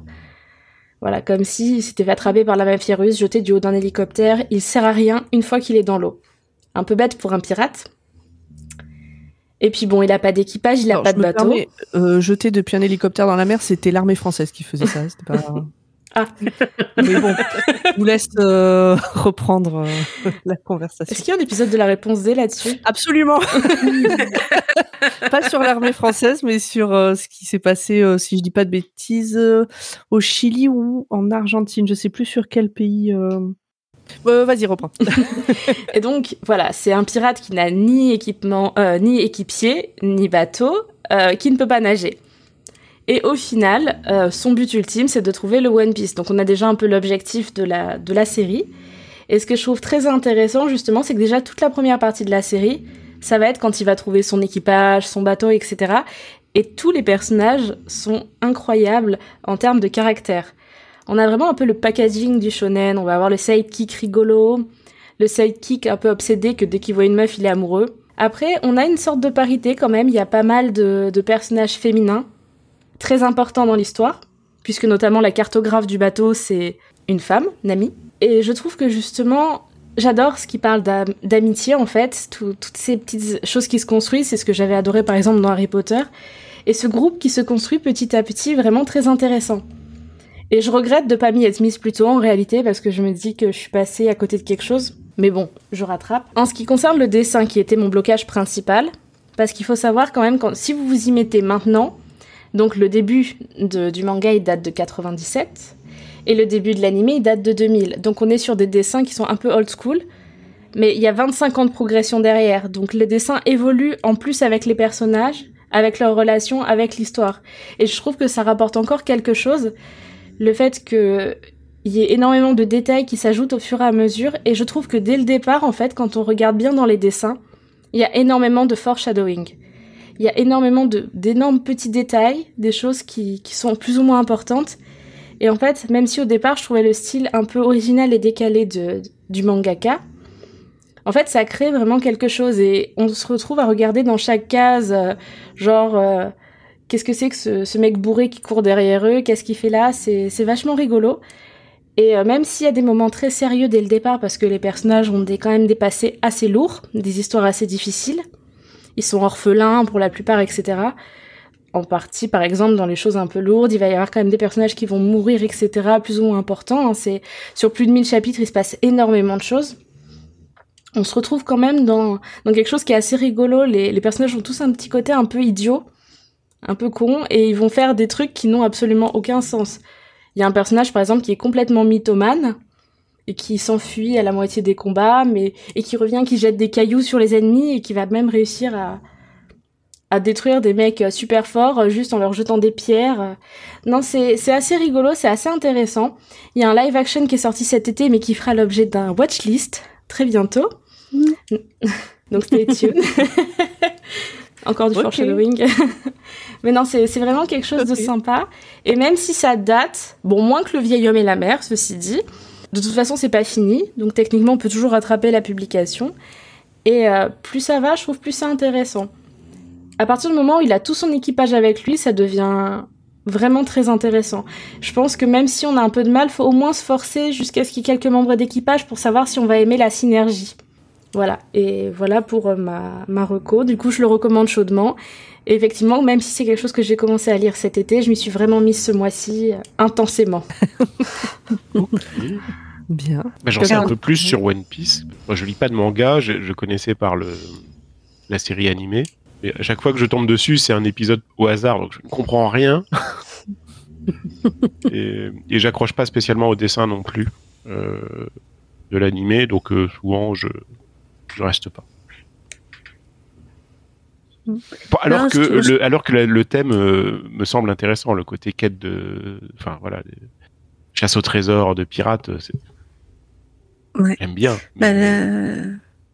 la particularité qu'il a par rapport à d'autres euh, shonen euh, type Naruto et, et autres joyeusetés, c'est que euh, de une, t'as pas juste un héros principal, euh, c'est tout l'équipage et surtout euh, les personnages se trompent régulièrement, mais euh, c'est pas grave. Enfin, tu, tu, tu sens et, et surtout il y a une y a une grosse grosse synergie de groupe. C'est vraiment le truc qui qui, qui, ouais, qui m'a marqué. C'est, c'est un peu, euh, ouais, c'est un peu comme euh, le, le cas ici en fait. Hein, c'est euh, quand on quand on arrive, ils ont décidé de fonder un club de lecture, mais cette fois-ci euh, c'était pour partir en mer. Il y en a un qui sait pas nager, c'est pas grave. L'autre qui sait pas se battre, c'est pas grave. Euh, euh, je crois qu'il y en- a plusieurs qui ne savent même pas, enfin, ils savent même pas naviguer. Enfin, tu vois, c'est toujours le truc. Et puis bah, après, oui, tu as des ressorts scénaristiques qui font que ils arrivent à un endroit, il se passe toujours quelque chose. C'est pas vraiment un univers où tu as envie de vivre parce que, euh, mine de rien, les raids pirates, c'est assez costaud. Et, euh, et même les méchants sont pas si ridicules que ça. Je sais pas ce que t'en penses, mais euh, souvent dans les shonen, les, mé- les, mé- les méchants sont très caricaturaux. Et ici, il t'a une pointe de caricature, mais tu sens qu'il y a quelque chose derrière. Ouais, Ils, sont pas ils juste méchants pour être méchants. Ils ont tous un but et une personnalité quand même qui est assez fournie. Les personnages, ils ont tous un rôle. Il y a le cuisinier, la cartographe, il y a lui, il y a ci, il y a ça. Les méchants, ils- ils- leur objectif, c'est soit de d'envahir telle partie du monde, de protéger un secret, tout ça, mais ils ont tous un but qui qui se tient. Ouais, c'est pas genre. euh, Ouais. bah, Pas que personnage fonction. oui. Oui, c'est ça. Et tout le monde évolue. Et c'est pas toujours anéantir le monde, parce que bon, Oui. au bout d'un moment, c'est- euh, c'est ça va pour le méchant, oui. il veut l'anéantir ou le Mm. conquérir. Et globalement, ils aiment tous la thune, en fait, euh, clairement. Non, non, là, c'est plutôt, plutôt réaliste, du coup, pour le...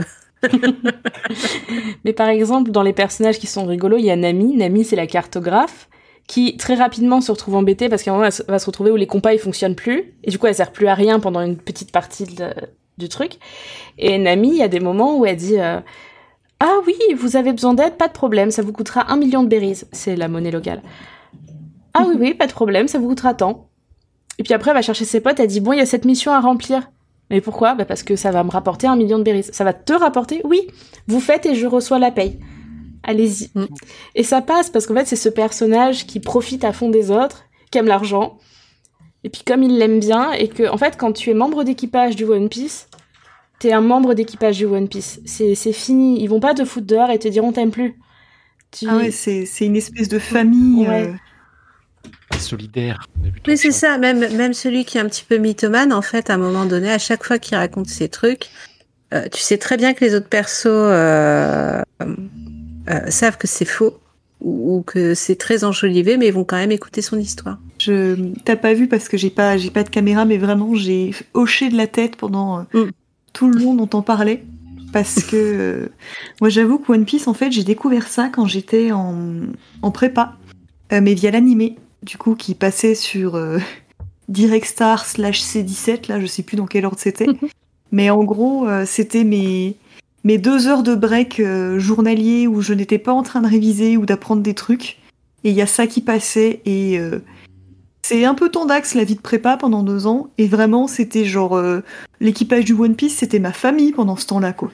Ça a été euh, oufissime à quel point euh, j'étais pas du tout branchée shonen avant de, de regarder ça puis puis de lire et euh, à quel point en fait tu tu c'est positif ça donne le sourire des fois tu pleures mais c'est pas grave c'est vraiment c'est très fort à lire One Piece.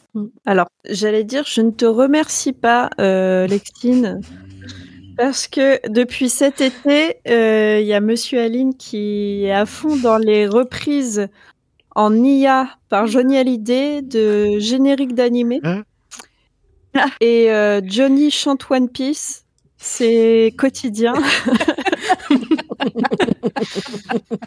Nanana, nanana, nanana, One Piece et j'en ai marre. Voilà, c'était euh, mon petit cri euh, à l'aide. Au secours. Sortez-moi de là. Ah mais du coup je vais avoir envie d'écouter ça moi d'aller voir. C'est vraiment génial. Les... Johnny qui chante des génériques d'animé, c'est. Oh, le meilleur, c'est JoJo's Bizarre Adventure. Bon, Lily, ça va être à toi. Allez. Je ne t'ai pas demandé de partir, avais-je dit. C'est la première phrase de Naufrage de Vincent Delcroix, un livre euh, paru chez Gallimard dans la collection Blanche euh, au mois d'août, donc euh, qui fait partie de la rentrée littéraire 2023. Et ma foi, euh, j'ai peur de plomber l'ambiance un petit peu. bien. C'est dans le titre, Naufrage. On sait Mmh. que ça va pas très très bien se passer hein, sur l'eau. Et en fait, euh, c'est d'autant plus triste que c'est un roman qui est inspiré d'un fait réel, euh, qui est le naufrage d'un bateau qui transportait des migrants entre euh, la France et l'Angleterre dans la Manche. Et euh, en fait, c'est un, un groupe de personnes qui ont appelé les secours français et anglais un certain nombre de fois, une quinzaine de fois dans la nuit. Et euh, en gros, les secours français et anglais se sont renvoyés la balle sur qui doit s'en occuper, attends, ils sont de quel côté de la frontière euh, des eaux. Et personne n'est allé les chercher. Et euh, à part deux, tous ont péri noyés. Et à partir de ce fait réel, Vincent Delcroix se met dans la peau de l'opératrice de la marine euh, en charge de la coordination des secours en France qui aurait reçu les appels cette nuit-là et qui n'aurait pas envoyé de bateau de secours. Et ouais, c'est pas très vieux. Bah oui, le livre vient de sortir donc. Non, non, euh, mais l'histoire vraie en elle-même, elle. Oui, oui, c'est une histoire relativement récente, ouais. Ça doit avoir un an ou deux, le, le fait réel. Et, euh, et du coup, c'est assez casse-gueule euh, de s'attaquer à un truc comme ça qui est une vraie histoire tragique et de se mettre dans la peau de la personne qui a failli parce que, enfin, il n'y a pas tellement de doute là-dessus. Et en fait, euh, le texte est découpé en trois chapitres. Le premier et le troisième, qui sont assez longs, nous mettent vraiment euh, dans les pensées de ce personnage et sont complètement en point de vue interne. Et euh, le chapitre central nous met sur le bateau avec les gens pendant la nuit au moment où il coule. Donc c'est pas une lecture légère. c'est sûr que on parlait tout à l'heure de textes où on n'en ressort pas forcément très bien. Là, bon, c'est ça a de quoi être bien plombant. Euh, ça interroge euh, complètement euh, la frontière entre l'humanité, l'inhumanité, euh, la responsabilité individuelle et la faillite collective face à une telle situation. Le, le point précis euh, et puis tout ce qu'il y a pu avoir avant qui a mené à ce drame, euh, voilà, c'est jusqu'où on peut remonter pour dire que la responsabilité ou le, le destin se met en marche à tel moment. Et euh, c'est à la fois terrible, évidemment, dans ce que ça évoque, euh, et assez poétique dans l'écriture. C'est un style euh, qui, donc, euh, en étant complètement en point de vue interne, comme ça, nous embarque dans le flux de pensée d'un personnage qui se débat avec sa culpabilité en essayant de la repousser euh, autant qu'elle peut, et qui se fait rattraper par le trauma avec l'impression de d'entendre la mer en permanence, de voir des cadavres partout, de d'avoir des résurgences comme ça de cette nuit-là, de plus rappeler ce qu'elle a dit, ce qu'elle n'a pas dit, et, euh, et ça tourne à l'obsession en fait. Euh, et le, point de départ est le moment où elle est censée aller s'expliquer à la gendarmerie, et à partir de cet interrogatoire, on voit comment, euh, voilà, il y a différents systèmes de valeurs, il y a des mécanismes de défense et de protection quand on est dans ce genre de situation. Euh, il insiste bien, l'auteur, sur le fait que c'est une fiction pour euh, qu'on n'aille pas euh, chercher qui est la personne qui a vraiment pris les appels et si ça coïncide avec sa vraie vie ou pas. Et j'avoue que j'ai pas du tout fait de recherche en ce sens parce que je pense qu'il vaut mieux laisser la réalité où elle est et voilà prendre la fiction pour telle. Mais autant ça se lit vite parce qu'il n'y a pas énormément de pages et c'est un style assez fluide, autant euh, voilà c'est un peu un truc qui qui fait gamberger quoi sur euh, bah ouais sur euh, l'inhumanité de des êtres humains euh, d'aujourd'hui. Il y a des drames de partout, on veut plus voir, on veut personne ne veut être responsable de rien. Et puis on déshumanise beaucoup certaines catégories de, de population. Ah bah derrière, il y a cette question-là aussi. Il y a est-ce que si ça avait été un autre bateau, euh, par exemple euh, un bateau euh, de plaisance euh, qui se serait retrouvé dans la tourmente ou euh, un chalutier, est-ce que la réaction aurait été la même ou pas? Voilà, c'est forcément il y a des interrogations derrière hein, de ce type-là. La réponse Oh. est dans la question. Oui, oui, Et complètement. ben pas tant que ça en fait là-dessus. euh, le, en étant dans les pensées du personnage, Oui, on arrive à se rendre compte que c'est pas si simple. Mm. Euh, parce qu'il pourrait y avoir une espèce d'évidence de dire ah bah oui euh, c'est des migrants on les a laissés crever parce que c'est des migrants et en fait euh, le personnage est suffisamment complexe et a un parcours personnel aussi qui fait qu'on peut se dire que elle a pu tourner le dos à justement euh, certaines influences et certaines idées euh, un peu radicales euh, du côté du racisme, etc. Donc théoriquement, elle n'est pas censée avoir ce biais-là, mais J'avais lu ou écouté, je sais plus si c'était un article ou un podcast, euh, qui parlait du vrai drame, du coup, et qui parlait notamment parce que toutes- tous les échanges ont été enregistrés et donc écoutés.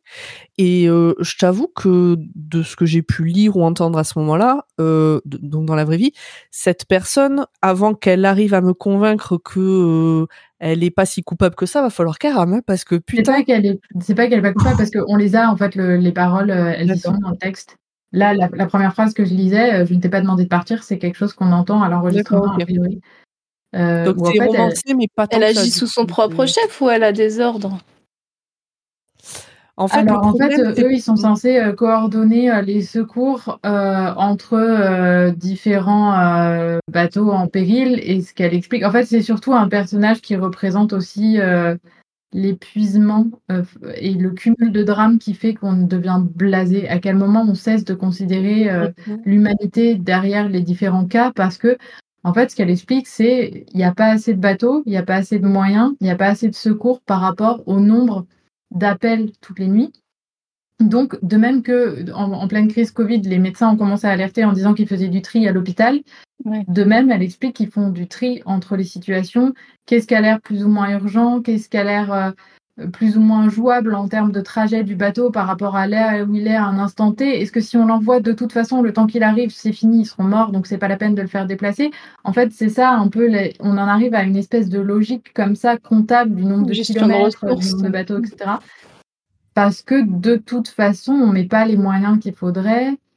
Et euh, les gens sont épuisés à force de travailler la nuit. Et elle est avec son collègue qui fait des blagues et qui lit euh, un truc qui a rien à voir. Enfin, il y a une, une espèce d'atmosphère globale euh, qui essaye de, non pas de justifier parce que c'est injustifiable, mais de rendre réaliste en fait le, le fait qu'on en arrive à, à dire des phrases pareilles qui où on se dit mais c'est pas possible quoi. De donner Ça des clés de compréhension. Oui, c'est ça, donner des clés et surtout donner des clés qui, qui laissent penser que parce que c'est facile en fait de considérer que la personne qui a pris l'appel est une espèce de grosse raciste euh, qui euh, était qui en avait rien à faire euh, parce que c'était des migrants et qui les a laissés crever dans l'indifférence la plus totale parce que ça nous dédouane en tant que société de penser que c'est une personne le problème. ça, cette histoire m'avait fait penser euh, au drame qu'il y avait eu avec les, le SAMU. Une Ouais. dame euh, d'origine africaine qui avait appelé le SAMU en disant qu'elle faisait une crise Ah cardiaque. Et les opératrices qu'on entend se foutent de sa gueule, en fait. euh, dire, euh, oui, bon, bah, elle en rajoute, machin. Et donc, ce biais de, oui, bah, les Africaines ont tendance à en rajouter, il faut pas les croire sur parole, etc. Et de ce que j'avais donc lu ou entendu des échanges, machin, il y avait, ça m'avait un peu fait penser à ça. Où il y a un peu ce côté, Mhm. oui, bon, bah, ils paniquent pour un rien, euh, bah, t'es, euh, dis-leur que de toute façon, ils sont sur euh, la partie anglaise, ça nous fera gagner du temps. Et, euh, Il y a, il y a un peu En, fait, euh, derrière les échanges qui a choqué plus que le, le fait qu'ils aient pas agi, comme tu dis. Manque de moyens, manque de bateaux, euh, manque humain, machin. Ah, C'était plus le cynisme des En fait, échanges. ouais, ce qui choque, c'est que, en fait, elle leur dit les secours arrivent alors que personne ne les a envoyés. Ouais. Donc elle leur ment en fait clairement sur la situation et ça, euh, à aucun moment elle le justifie. Enfin, il y a un moment où là on achoppe sur un truc où il n'y a pas de, il y a pas de raison valable d'avoir fait ça. Et en fait, euh, oui, c'est ce truc de chacun. Enfin, les Anglais ont dit bah non, c'est vous qui êtes les plus proches, et les Français ont dit bah non, c'est bon, ils sont dans les eaux anglaises, on s'en lave les mains, et tout le monde s'en est détourné. Et voilà, c'est. Euh, mais à mon avis, oui, il y a un fond quand même. C'est, enfin, c'est, il y a un truc de l'ordre de l'inhumanité, quoi. C'est pas possible de réagir comme ça. En Mais même temps, euh, est-ce que euh, c'est, euh, enfin voilà, est-ce que c'est pas un peu, euh, enfin oui, ça nous arrange quoi de considérer, ok, c'est est-ce que c'est pas- problématique quoi. Ouais, est-ce que c'est pas un mécanisme de défense aussi de la personne, tu vois, au bout un d'un mécanisme de moment, dire, bah, en fait, le truc c'est ça, c'est de se dire, mais c'est quelle vie en même temps d'être la personne qui coordonne les secours et qui toutes les nuits, quoi qu'elle fasse, c'est que quasiment toutes les nuits, il y en a qu'elle sauvera pas. C'est vrai que. À partir du moment où il y en a qu'elle sauve pas parce qu'il n'y a pas assez de moyens et qu'il n'y a pas assez de bateaux, est-ce qu'il n'y a pas un moment où tu finis par te dire, bah, de toute façon, deux de plus ou dix, ou dix de plus, de toute façon, il y en a plein qui meurent, euh, je, je- je suis en tort à chaque fois, je réussis jamais? Parce Oui, qu'il y a un moment où elle dit, euh, en gros, euh, on voit jamais tous ceux que j'ai sauvés, on voit que ceux que j'ai pas réussi à sauver, quoi. On me reprochera toujours ceux qui sont morts et on, personne ne me félicitera jamais pour euh, les fois où on a sauvé des gens. Et c'est pas faux non plus. Oui, c'est le protocole, mais c'est pas faux non plus qu'il y a un truc de l'ordre de euh, voilà, euh, pour euh, peut-être des centaines de personnes euh, sauvées euh, dans sa carrière, euh, bah, personne ne retiendra ça, là, de Mhm. toute façon. Ouais. Ça me fait penser à ces modérateurs de contenu sur, euh, sur Internet qui ont des, des formations. Alors, je sais pas à quel point c'est développé, à quel point c'est accompagné, mais voilà, pour faire face à toutes les horreurs qui croisent euh, tous les jours, euh, des images, etc. Et est-ce que bah, ces métiers qui historiquement font aussi face à euh, des horreurs d'un autre genre et qui, du coup, bah, d'une part, parce qu'ils voient tous les jours, se retrouvent peut-être petit à petit un peu euh, avec un regard un peu déshumanisé par rapport à ça, mais aussi par rapport euh, bah, à la considération, au manque de moyens, de services, se retrouvent aussi dans cette situation. Enfin voilà, ça me fait penser aussi à tous les, débats, tous les, les débats qu'on a eus sur de la maltraitance en EHPAD. Je pense qu'il y a personne qui se lève le matin en disant tiens, je vais maltraiter un vieux, ça me fait plaisir, quoi. C'est. Ah, ça va me détendre.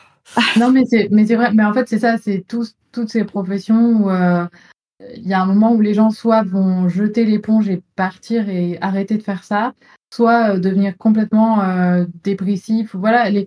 j'avais lu des trucs aussi ouais, sur les modérateurs. Souvent, euh, soit ils, ils finissent par arrêter. Pas des métiers qu'on peut faire très longtemps parce que ça les met en dépression. Ils ont des traumas, ils font des PTSD tellement ils ont vu des horreurs et tout. Enfin, c'est donc ouais, je pense que c'est il y a aussi des, des trucs qui rendent un peu fou quoi à terme. Dans, dans un vieux polar, on aurait l'échange entre le jeune flic et le vieux flic. Et le vieux flic Oui. qui dit On s'habitue jamais à ces horreurs. Si un jour tu t'habitues, quitte le métier. Mm. Mais à l'inverse. dans un livre, dans un livre de fantasy, en fait, ce serait euh, ou un bourreau ou un ou euh, ouais ou un mec qui torture là, tu sais, et qui se demande euh, mais qu'est-ce que je fous là à chaque fois qu'il retire un ongle de la personne et tout. Oh. Mais qu'est-ce que, mais qu'est-ce que je fous là? C'est vrai que c'est. C'est vrai que dans les bouquins, on n'est jamais dans la tête des mecs qui torturent, dans la tête. bah, euh, c'est peut-être pas plus mal dans un sens, hein, mais. Oh, des euh, fois, La sur première les- loi de Joe Aber- Abercrombie, le premier tome, tu es dans la tête d'un bourreau et il est très drôle. Très- Ok, super. Drôle. je m'y attendais pas non plus. Et il est très drôle, il a un humour très froid et à chaque fois qu'il, pareil, tu vois qu'il est, ah, mais qu'est-ce que je fous là? Mais pourquoi j'ai fait ça? Qu'est-ce qui m'est arrivé dans la vie? Et t'es mort de rire alors que tu sais qu'il est en train de torturer une personne. C'est un peu le l'antagoniste du clown qu'on imagine euh, Mm. souvent Mm. dépressif euh, dans la vraie vie. Bon, pas le bourreau, voilà. euh, C'est Bah, un petit que- clown euh, au quotidien, mais bon, euh, son boulot, c'est c'est un peu triste. C'est vrai qu'on a du mal à plus, je pense, humaniser euh, le, le bourreau. Tu vois, de se dire, bon, bah, quand il c'est qu'un boulot. Tu vois, bah, il est payé, euh, moi je suis payé pour taper sur l'ordinateur, lui il est payé pour taper sur des gens, puis après, bah, bon, bah, il est comme tout le monde, hein, il a, il Il a un gosse, avec il a nous, sa hein. femme, euh, il va boire des coups avec ses potes, et puis après, ben, le lendemain, c'est le boulot, il torture. Mais- C'est vrai qu'il y en a plus Quelque de part, à faire euh, le, tu vois. Quelque part, il rend service à la Mais il n'y société. a pas un bourreau français, genre le dernier bourreau français qui avait écrit un livre ou quoi Ça me parle. Ça me dit quelque chose aussi, Ouais. ouais. Je sais pas s'il avait écrit ou c'était une famille de bourreaux, je crois. euh, Ouais. Ouais, qu'on leur tombe à Montparnasse. Mes souvenirs sont bons. C'était bourreau de père en fils. Quoi. Mais c'était louable à l'époque d'être un bourreau. Après, c'est comme être notaire de père en fils. Enfin, c'est- dépend des époques, mais euh, il y a des Oui, époques où c'est bien vu, entre Il guillemets. portait quand même une cagoule, donc ça devait. Oui. Alors que. Bah, alors on ne juge pas les gens à cagoule. Ouais, bah, Après, finalement, tu vois, euh, euh, Lily, t'es arrivée avec ton bouquin, avec ton histoire horrible, qui est une histoire horrible, là, je... c'est pas un reproche. Et je crois que, bah, tu vois, on fait que des vannes depuis tout à l'heure.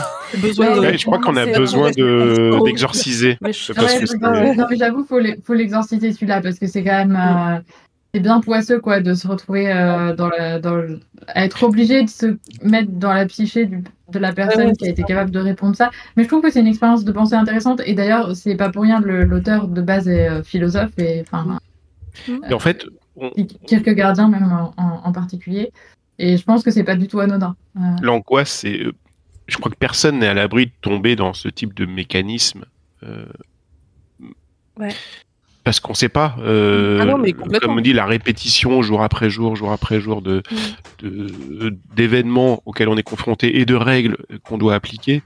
Et comme tu dis, voilà, peut-être qu'elle a sauvé des dizaines et des dizaines de vies, mais ce jour-là, euh, Euh, pas Voilà, passé c'est comme. euh, c'est l'expérience que le texte propose, en tout cas, d'essayer de comprendre comment on peut en arriver là et qu'est-ce qui se passe dans la tête euh, pendant et après aussi, une fois qu'on sait qu'on a fait ça, enfin que ce qu'on a fait, euh, les choix qu'on a fait ont mené à ça. Bah, le, Ouais, le peut-être aussi. euh, Pardon? Non, non, vas-y. Non, mais j'ai peut-être aussi réfléchir sur euh, euh, l'accompagnement qu'on peut faire sur ce genre de métier. Ben oui. Non, mais c'est ça. Comment tu laisses pas tout seul des gens gérer ce genre de choses Voilà. Ah, Mais ça doit pas être, euh, comment dire, euh, une erreur personnelle imputée à une personne. Je pense que c'est aussi tout un contexte et, euh, entre guillemets, euh, pas une politique, mais euh, Ah bah, il y a un... voilà, c'est. Ouais, il y a un mélange de des choix. Enfin, c'est. Enfin oui, c'est responsabilité individuelle, responsabilité collective, quoi. Forcément, il y a une part des deux. Mais Et je ma- suppose que. Vas-y, vas-y. Non, non, pardon. Mais c'est qu'en fait, malheureusement, dans une journée, on fait beaucoup de choix. Et des fois, dans certains corps de métier, un choix Euh, particulier, par exemple, ça va être un mauvais choix, ça va être une mauvaise décision, et quelqu'un qui va mourir. Et euh, dans cette situation spécifique, malheureusement, même s'il y a deux responsabilités, il faut trouver pourquoi ça s'est passé, un coupable. On a toujours envie, besoin d'avoir un coupable, un peu rendre justice et tout. Et c'est ça qui est compliqué des fois. Des fois, il n'y a pas de malveillance. Des fois, on est et des fois, c'est très compliqué de même en étant dans la tête de la personne, on se dit mais pourquoi elle a pensé ça? C'est n'importe quoi. Même je pense si on était dans la tête de la personne, euh, on c'est Non, mais tu peux faire des choix qui amènent à des fins funestes, mais euh, c'est l'attitude que tu as avec qui est importante aussi. Comme euh, on parlait des personnes qui se foutaient ou- ouvertement de la, de la tronche euh, d'une patiente ou etc. Enfin, tu vois, il y a, il y a la façon d'être aussi. Mais là, on n'est a- plus sur un podcast littéraire là. Mais, Non, euh, mais bon, on parlait euh, du fait de. C'est ça qu'on la faisait des beauté blagues, de. On parlait du fait qu'on faisait des blagues, etc. dessus, mais mine de rien, c'est une des justifications souvent qui est évoquée pour tout ce qui est humour carabin. Complètement. Euh, Oui, le besoin de de- de- d'exorciser, de, prendre du recul, de ce genre de choses. Tu veux dire? On le voit bah, bien dans la série Hippocrate. J'avais envie de la placer. Très bien, bah t'as bien fait. Non, mais parce qu'il y a- il y, a ça, en fait, et on voit la- les, à la fois les, les cas médicaux, etc., et puis la salle de repos et le- l'endroit où ils mangent tous, où il y a des grosses fresques euh, au mur avec des trucs euh, sexuels, etc. Ils font que des blagues bêtes et tout euh, pour décompresser, parce qu'ils ont vu des trucs euh, difficiles là, tout le reste du temps. Ok. Est-ce que vous avez des choses à rajouter euh, sur ce bouquin, sur euh, ou autour du bouquin? À part qu'on a envie de l'acheter? ouais. Euh, Moi, je sais pas du coup. ça- vois, celui-là, je t'avoue que je trouve le, le- le- la démarche intéressante, comme tu disais, de chercher qu'est-ce qui est de la personne, qu'est-ce qui est du système, etc. Est-ce que j'ai envie de moi me mettre dans sa tête? Pas, pas aujourd'hui, en tout cas. Franchement, je Ouais. comprends, c'est c'est pas évident de le recommander euh, en tant que Ouais. tel comme expérience de lecture. Mais il Moi, est j'avoue que ça m'intrigue vraiment toujours quand c'est euh, tiré de faits réels. J'ai toujours un peu envie de, une fois qu'on m'en a parlé, de, bah, de, de me lancer dedans. Quoi. Ou sinon, euh, à Noël, on peut l'offrir au tonton euh, qui a des idées un petit peu d'extrême. euh, Je ne garantis pas le résultat, je sais pas ce que ça donnerait là pour le coup. Bah, surtout, est-ce qu'il lit celui-là? Bah écoute. Il pourrait nous surprendre. Oui, c'est vrai. Remarque, c'est vrai. Moi, je sais que le, le bouquin, là, m'a vraiment donné euh, envie de le lire, mais j'ai un, un truc par rapport à la lecture. Je peux lire des trucs abominables en bouquin, des, des bouquins de sociaux, des bouquins de témoignages, que je ne peux pas entendre en podcast. Si Ah oui, j'entends c'est la voix pareil. et encore pire, tu rajoutes l'image, moi, je Ah ouais. je peux pas écouter la poudre, je pleure. Oui, oui, non, Euh, mais je c'est comprends. terrible. Il y a, il y a des choses Alors dans- que, à euh, lire, à entendre, ça n'a rien à voir, ou à voir. Tu vois, ça entend Le- encore. euh, Bah, là, Le bouquin que j'ai lu juste avant le, le précédent, euh, j'avais hésité à en parler dans le précédent euh, choix-pitre. C'était le, c'est quand même le, le berceau des dominations euh, de Dorothée Ducy, qui, qui est juste en fait un bouquin de sociaux sur l'inceste et qui interroge des incesteurs. Et euh, honnêtement, c'est c'est passé presque. c'est très intéressant de savoir Mhm. euh, d'où ça vient, de, de l'analyse sociologique du truc derrière. C'est nécessaire. C'est Et ça nécessaire. porte de... super bien son nom, bien le berceau des dominations. Et euh, je sais que ça, j'ai pu le lire sans trop de problèmes. Bon, j'ai fait des breaks des fois parce que c'était quand même lourd. Je, tu, tu pourras pas me faire écouter un truc dessus ou voir un reportage dessus. Mais ça me fait penser à le film qui sort cette semaine ou la semaine prochaine, là, tiré de l'affaire. euh, Le Ah, consentement. euh, Vanessa Spinoza Non? Oui, Le ça. consentement. Le consentement, c'est sorti aujourd'hui. Euh, c'est sorti, enfin, Hier, hier peut-être. hier à- par rapport au jour où on enregistre, ouais. Oui, pardon. Enfin, en ce mois d'octobre. Oui, ben, ça pose question. euh, J'ai vu des tweets passer sur Mm. est-ce que c'était vraiment nécessaire de faire ce film? Est-ce que. euh, Bon. Bah, Je quelque l'ai part, pas tu vu, vois, j'ai pas lu, je connais Les vaguement gens qui l'histoire. liront pas le livre. hein. Oui, puis oui, c'est ça. Et puis, Ah des- oui. et- et même si c'est dur, euh, voilà, il y a eu sans doute une je utilité. J'irai pas voir celui-là. Par contre, euh, il y a un petit bout d'interview de Jean-Paul Roux qui endosse le rôle de l'agresseur, Ouais. euh, qu'on a pas, pas mal vu circuler sur les réseaux euh, et qui est assez intéressant parce que on se demande toujours comment c'est possible d'accepter de jouer quelqu'un qui a fait des trucs comme ça. Question qu'on pouvait aussi se poser pour euh, Pierre Deladonchamp dans Les Chatouilles.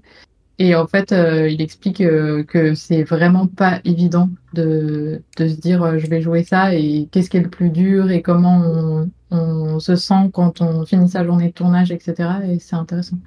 Ah non, elle est, elle est assez. C'est très court, c'est une Mm. minute, deux minutes. C'est très poignant et c'est, ça fout des frissons. Enfin, oui, c'est, ouais, la manière dont il raconte à quel point il a été gêné par certaines scènes, de se dire Ouais. qu'elles se sont vraiment produites. En tout cas, euh, on peut avoir des doutes sur la pertinence de le faire en film, mais pas sur les intentions de la personne qui Non, non, non, non, du tout. Ça Oui, oui. Non, mais ça a le mérite d'être clair parce qu'on peut Oui, se oui. demander des fois, mais pourquoi accepter un projet pareil et tout euh, voilà. Mais pas mal d'acteurs euh, f- f- acceptent et même des fois demandent d'avoir un peu des rôles de salauds parce que c'est les plus, c'est ceux qui vont les plus leur- les challenger, etc. Et leur faire euh, se poser des questions sur le personnage en question. J'avais vu des interviews là-dessus aussi sur d'autres films que j'ai plus en tête, mais c'est pas, c'est, pas, ça m'étonne pas du tout. C'est pas la première Bah, fois il y que a de j'entends ça, ça. et puis je pense qu'il y a aussi euh, éventuellement un engagement de penser que c'est important de raconter que ce genre d'histoire Oui, aussi. existe et que euh, ça peut peut-être débloquer la parole euh, de gens qui sont concernés ou qui l'ont été, etc. Non, mais c'est ouais, les interviews. euh, j'avais vu, j'ai vu passer aussi un bout d'interview de la réalisatrice sur euh, justement toutes les scènes de sexe, machin, ça, comment ça a été mis en place. euh. Bah, limite, je sais pas comment est le film, je sais, j'ai pas lu le livre, mais les interviews autour de ce film sont vachement intéressantes. Et puis même à un, un- truc tout con qui aurait peut-être pas été fait il y a 5-10 ans, mais prendre une actrice majeure? Oh, tu Ouais. crois qu'il l'aurait fait avec une actrice mineure il y a 5-10 ans? Oh, je sais Ouais. pas. hein. Tu sais, on a vu des trucs. On a toujours euh, tendance à prendre des acteurs ou des actrices un peu plus âgés pour jouer des mineurs, ne serait-ce que pour des raisons de enfin, légales par rapport au tournage. Mhm. Ouais, Alors, je crois que dans le film, euh, donc l'actrice principale, euh, Kim Higelin, je crois, elle a 21 ans. Ah, j'aurais dit. Ouais, 22 maintenant. Elle en a Euh, 22, mais, ouais. mais je crois qu'il y a une autre actrice. euh, Et je- Ouais, il y en a qui sont il y a un extrait justement de Jean-Paul Roux où il dit bon avec euh, Kim qui a 21 ans entre guillemets euh, bon euh, il y a un gros décalage d'âge mais elle est majeure et il y avait une autre actrice par contre qui avait vraiment 14 ans je crois euh, Ouais, de la un scène. petit rôle, ouais. avec qui c'était euh, c'était la scène la plus dure inexpliquée. Bah, c'est ça, et en fait. Alors euh, juste, il lui touche euh, la joue. Ouais. Ouais, Ouais. c'est ça, juste lui toucher la joue, c'était dur pour lui parce gros, euh, il dit, mais c'est un enfant, vraiment. quoi. que pour la scène, quoi. Mais je- moi, je pense pas qu'on aurait pris une actrice de 14 ans pour de vrai, même il y a 5 ou 10 ans quand même. Heureusement. Euh, je vais passer à mon livre qui a rien à voir. Allez, bon courage. Alors, bon, Sans transition, pomme. Une fille vivait au beau milieu de l'océan sur un rocher. C'est donc la première phrase de 13 de la mer émeraude de Brandon Sanderson qui a été traduit par Sébastien Guillot qui est, sorti directement au livre de poche mais c'est une espèce de semi-grand format. C'est plus grand qu'un livre de poche mais plus petit qu'un grand format euh, habituel. Et il est sorti le 11 janvier 2023 ce bouquin donc ça fait moins d'un an. C'est un roman qui a été écrit pendant le confinement en fait, euh, Sanderson, il a lancé euh, le projet secret qui devait être euh, donc l'écriture de quatre romans, qu'il a fait via un Kickstarter qui a battu le record de, de, thunes aux États-Unis. Il a eu largement plus que ce qu'il a demandé et ça a battu. C'est lui qui détient le record. C'est un auteur. Moi, je le connaissais pas avant de lire ce bouquin, mais qui est quand même connu, qui a écrit pas mal de choses. euh, et pour les gens qui aiment lire de la fantasy, je dirais, du fantastique, de, De bref, la euh, aiment- fantasy. Ouais, c'est bien de la fantasy. Euh, les gens qui aiment beaucoup lire de la fantasy connaissent euh, Brandon Sanderson. Il a écrit des, des sagas aussi, non? Enfin, ou en tout cas des, des bouquins dans un même univers. Il aime bien écrire des grandes sagas et c'est un pro de l'invention d'univers. Ouais, ben notamment il y a le truc du Cosmere ou je sais pas quoi, bref. Ouais. D'ailleurs, je crois que ce bouquin se passe dans cet univers du Cosmere, mais c'est un ce qu'on appelle un standalone. C'est vraiment un bouquin. euh, Moi, je connais absolument pas du tout l'univers de Sanderson et j'en ai pas eu besoin pour rentrer dans le bouquin et aimer le bouquin. Quand on a lu d'autres trucs, pour en avoir parlé avec des copains qui, ont, qui connaissent mieux cet auteur, effectivement, on voit les clins d'œil, on voit les liens, mais c'est vraiment pas nécessaire pour rentrer dans ce bouquin. Et en fait, le point de départ, alors est-ce que je vous dis d'abord le résumé? Hmm, Oui, allez, je vais vous dire d'abord de quoi ça parle. en fait, c'est l'histoire donc de Tress, qui est une fille qui vivait sur un rocher euh, au milieu d'une mer de spores. C'est pas une mer avec de l'eau, c'est une mer avec des spores.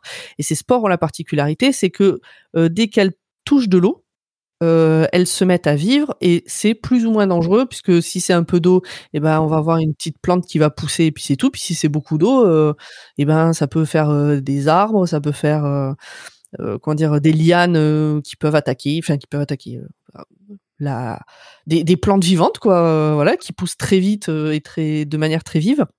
Le point de départ, c'est donc euh, cette, euh, cette jeune fille qui est euh, laveuse de vitres euh, et qui est très proche, voire amoureuse du garçon d'écurie du château. Alors en fait, elle sait très bien que c'est le fils du roi, mais lui essaie de se faire passer pour pas le fils du roi et elle accepte ça. Et un jour, il est envoyé par son père qui peut pas le blairer. En gros, il est envoyé sur un bateau pour faire, je sais même plus, c'est au tout début, c'est la guerre ou faire ses armes. Faire un, euh. un- un- de la diplomatie sur une sorcière. Ouais, voilà, faire de la diplomatie. Et son bateau disparaît. Et donc, euh, elle décide euh, d'aller le chercher. Elle, pour elle, euh, il n'est pas mort, contrairement à ce qui a été annoncé, et elle décide d'aller le chercher. Donc ça, c'est le point de départ. Et en fait, pendant tout le bouquin, j'avais Princess Bride en tête, alors que dans Princess Bride, le film, pour ceux qui connaissent, alors c'est aussi un bouquin, mais je l'ai pas lu le bouquin.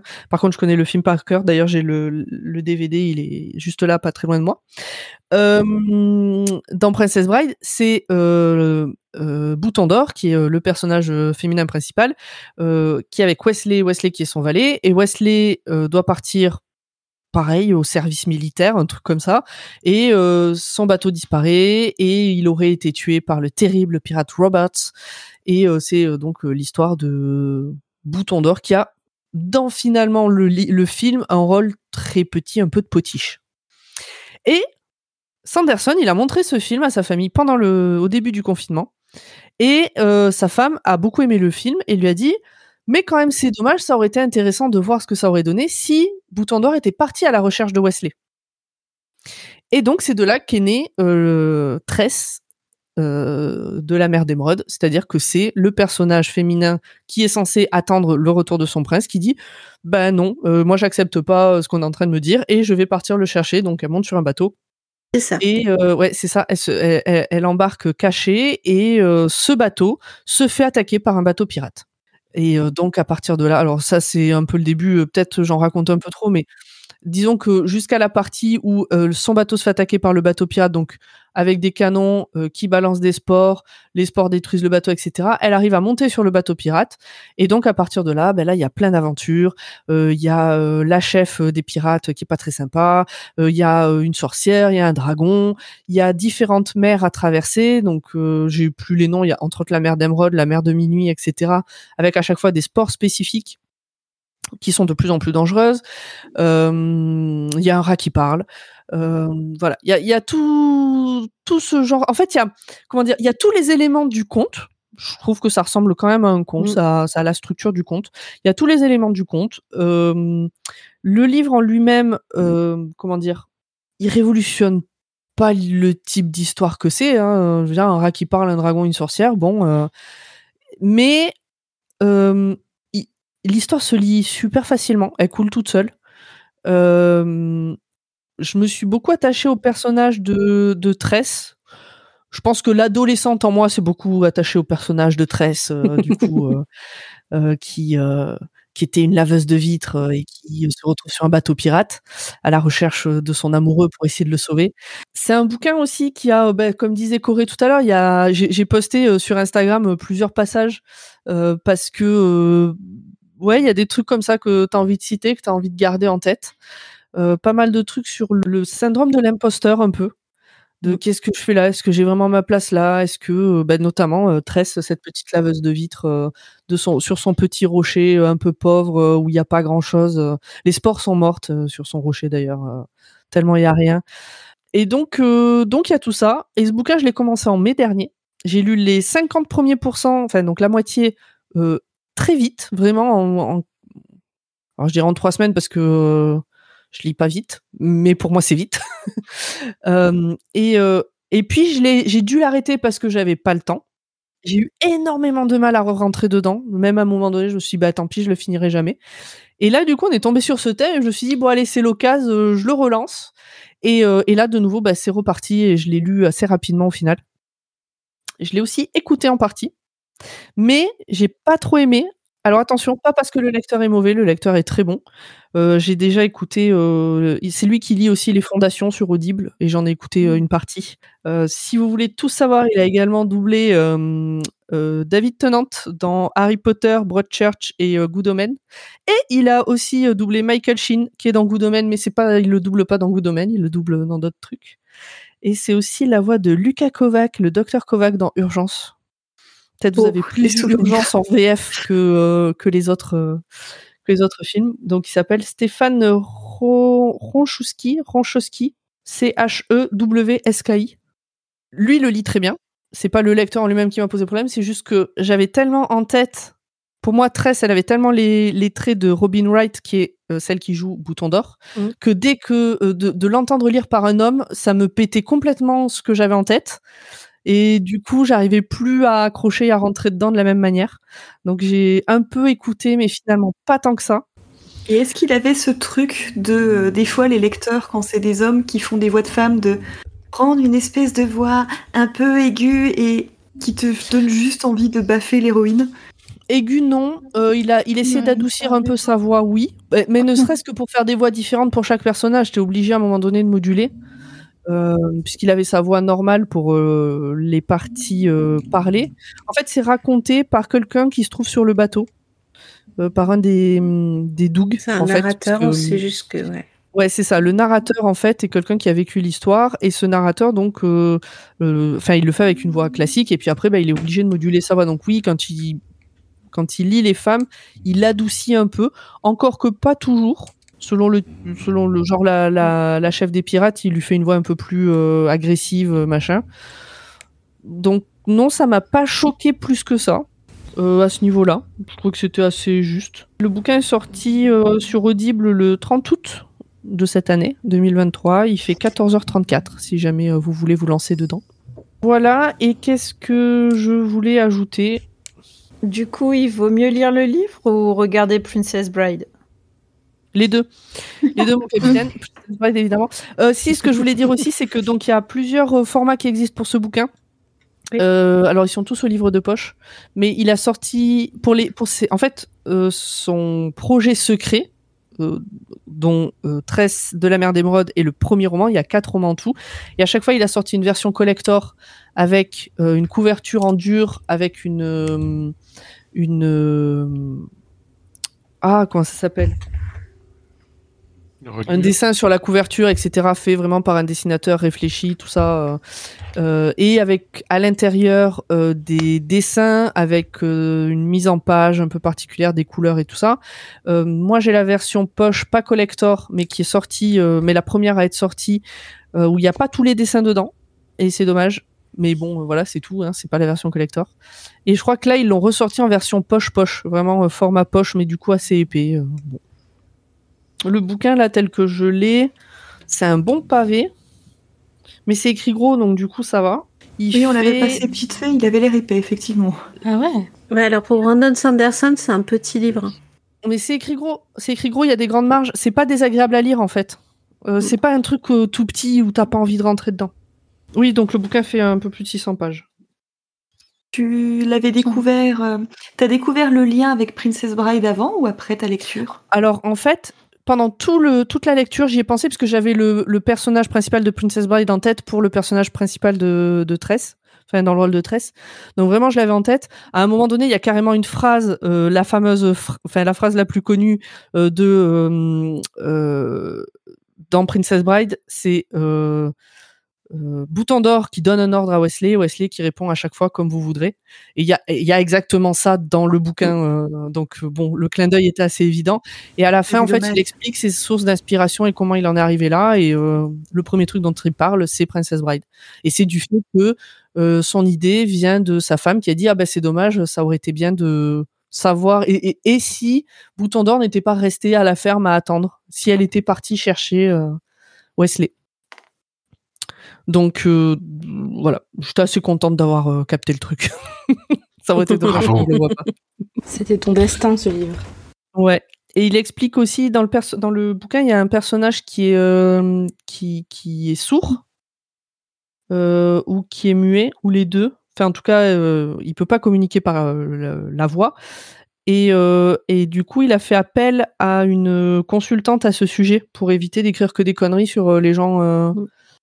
Sur euh, sur les gens qui ne parlent pas, euh, qui n'or- qui n'oralisent pas, comme on dit. Qui ont un sens en moins. Ouais, voilà. Et donc ce sens-là en particulier, c'est un personnage qui écrit euh, à la place de parler. Et euh, bon, voilà, il a, il a essayé de faire un truc assez correct. Et je me permets de lire deux extraits moi aussi.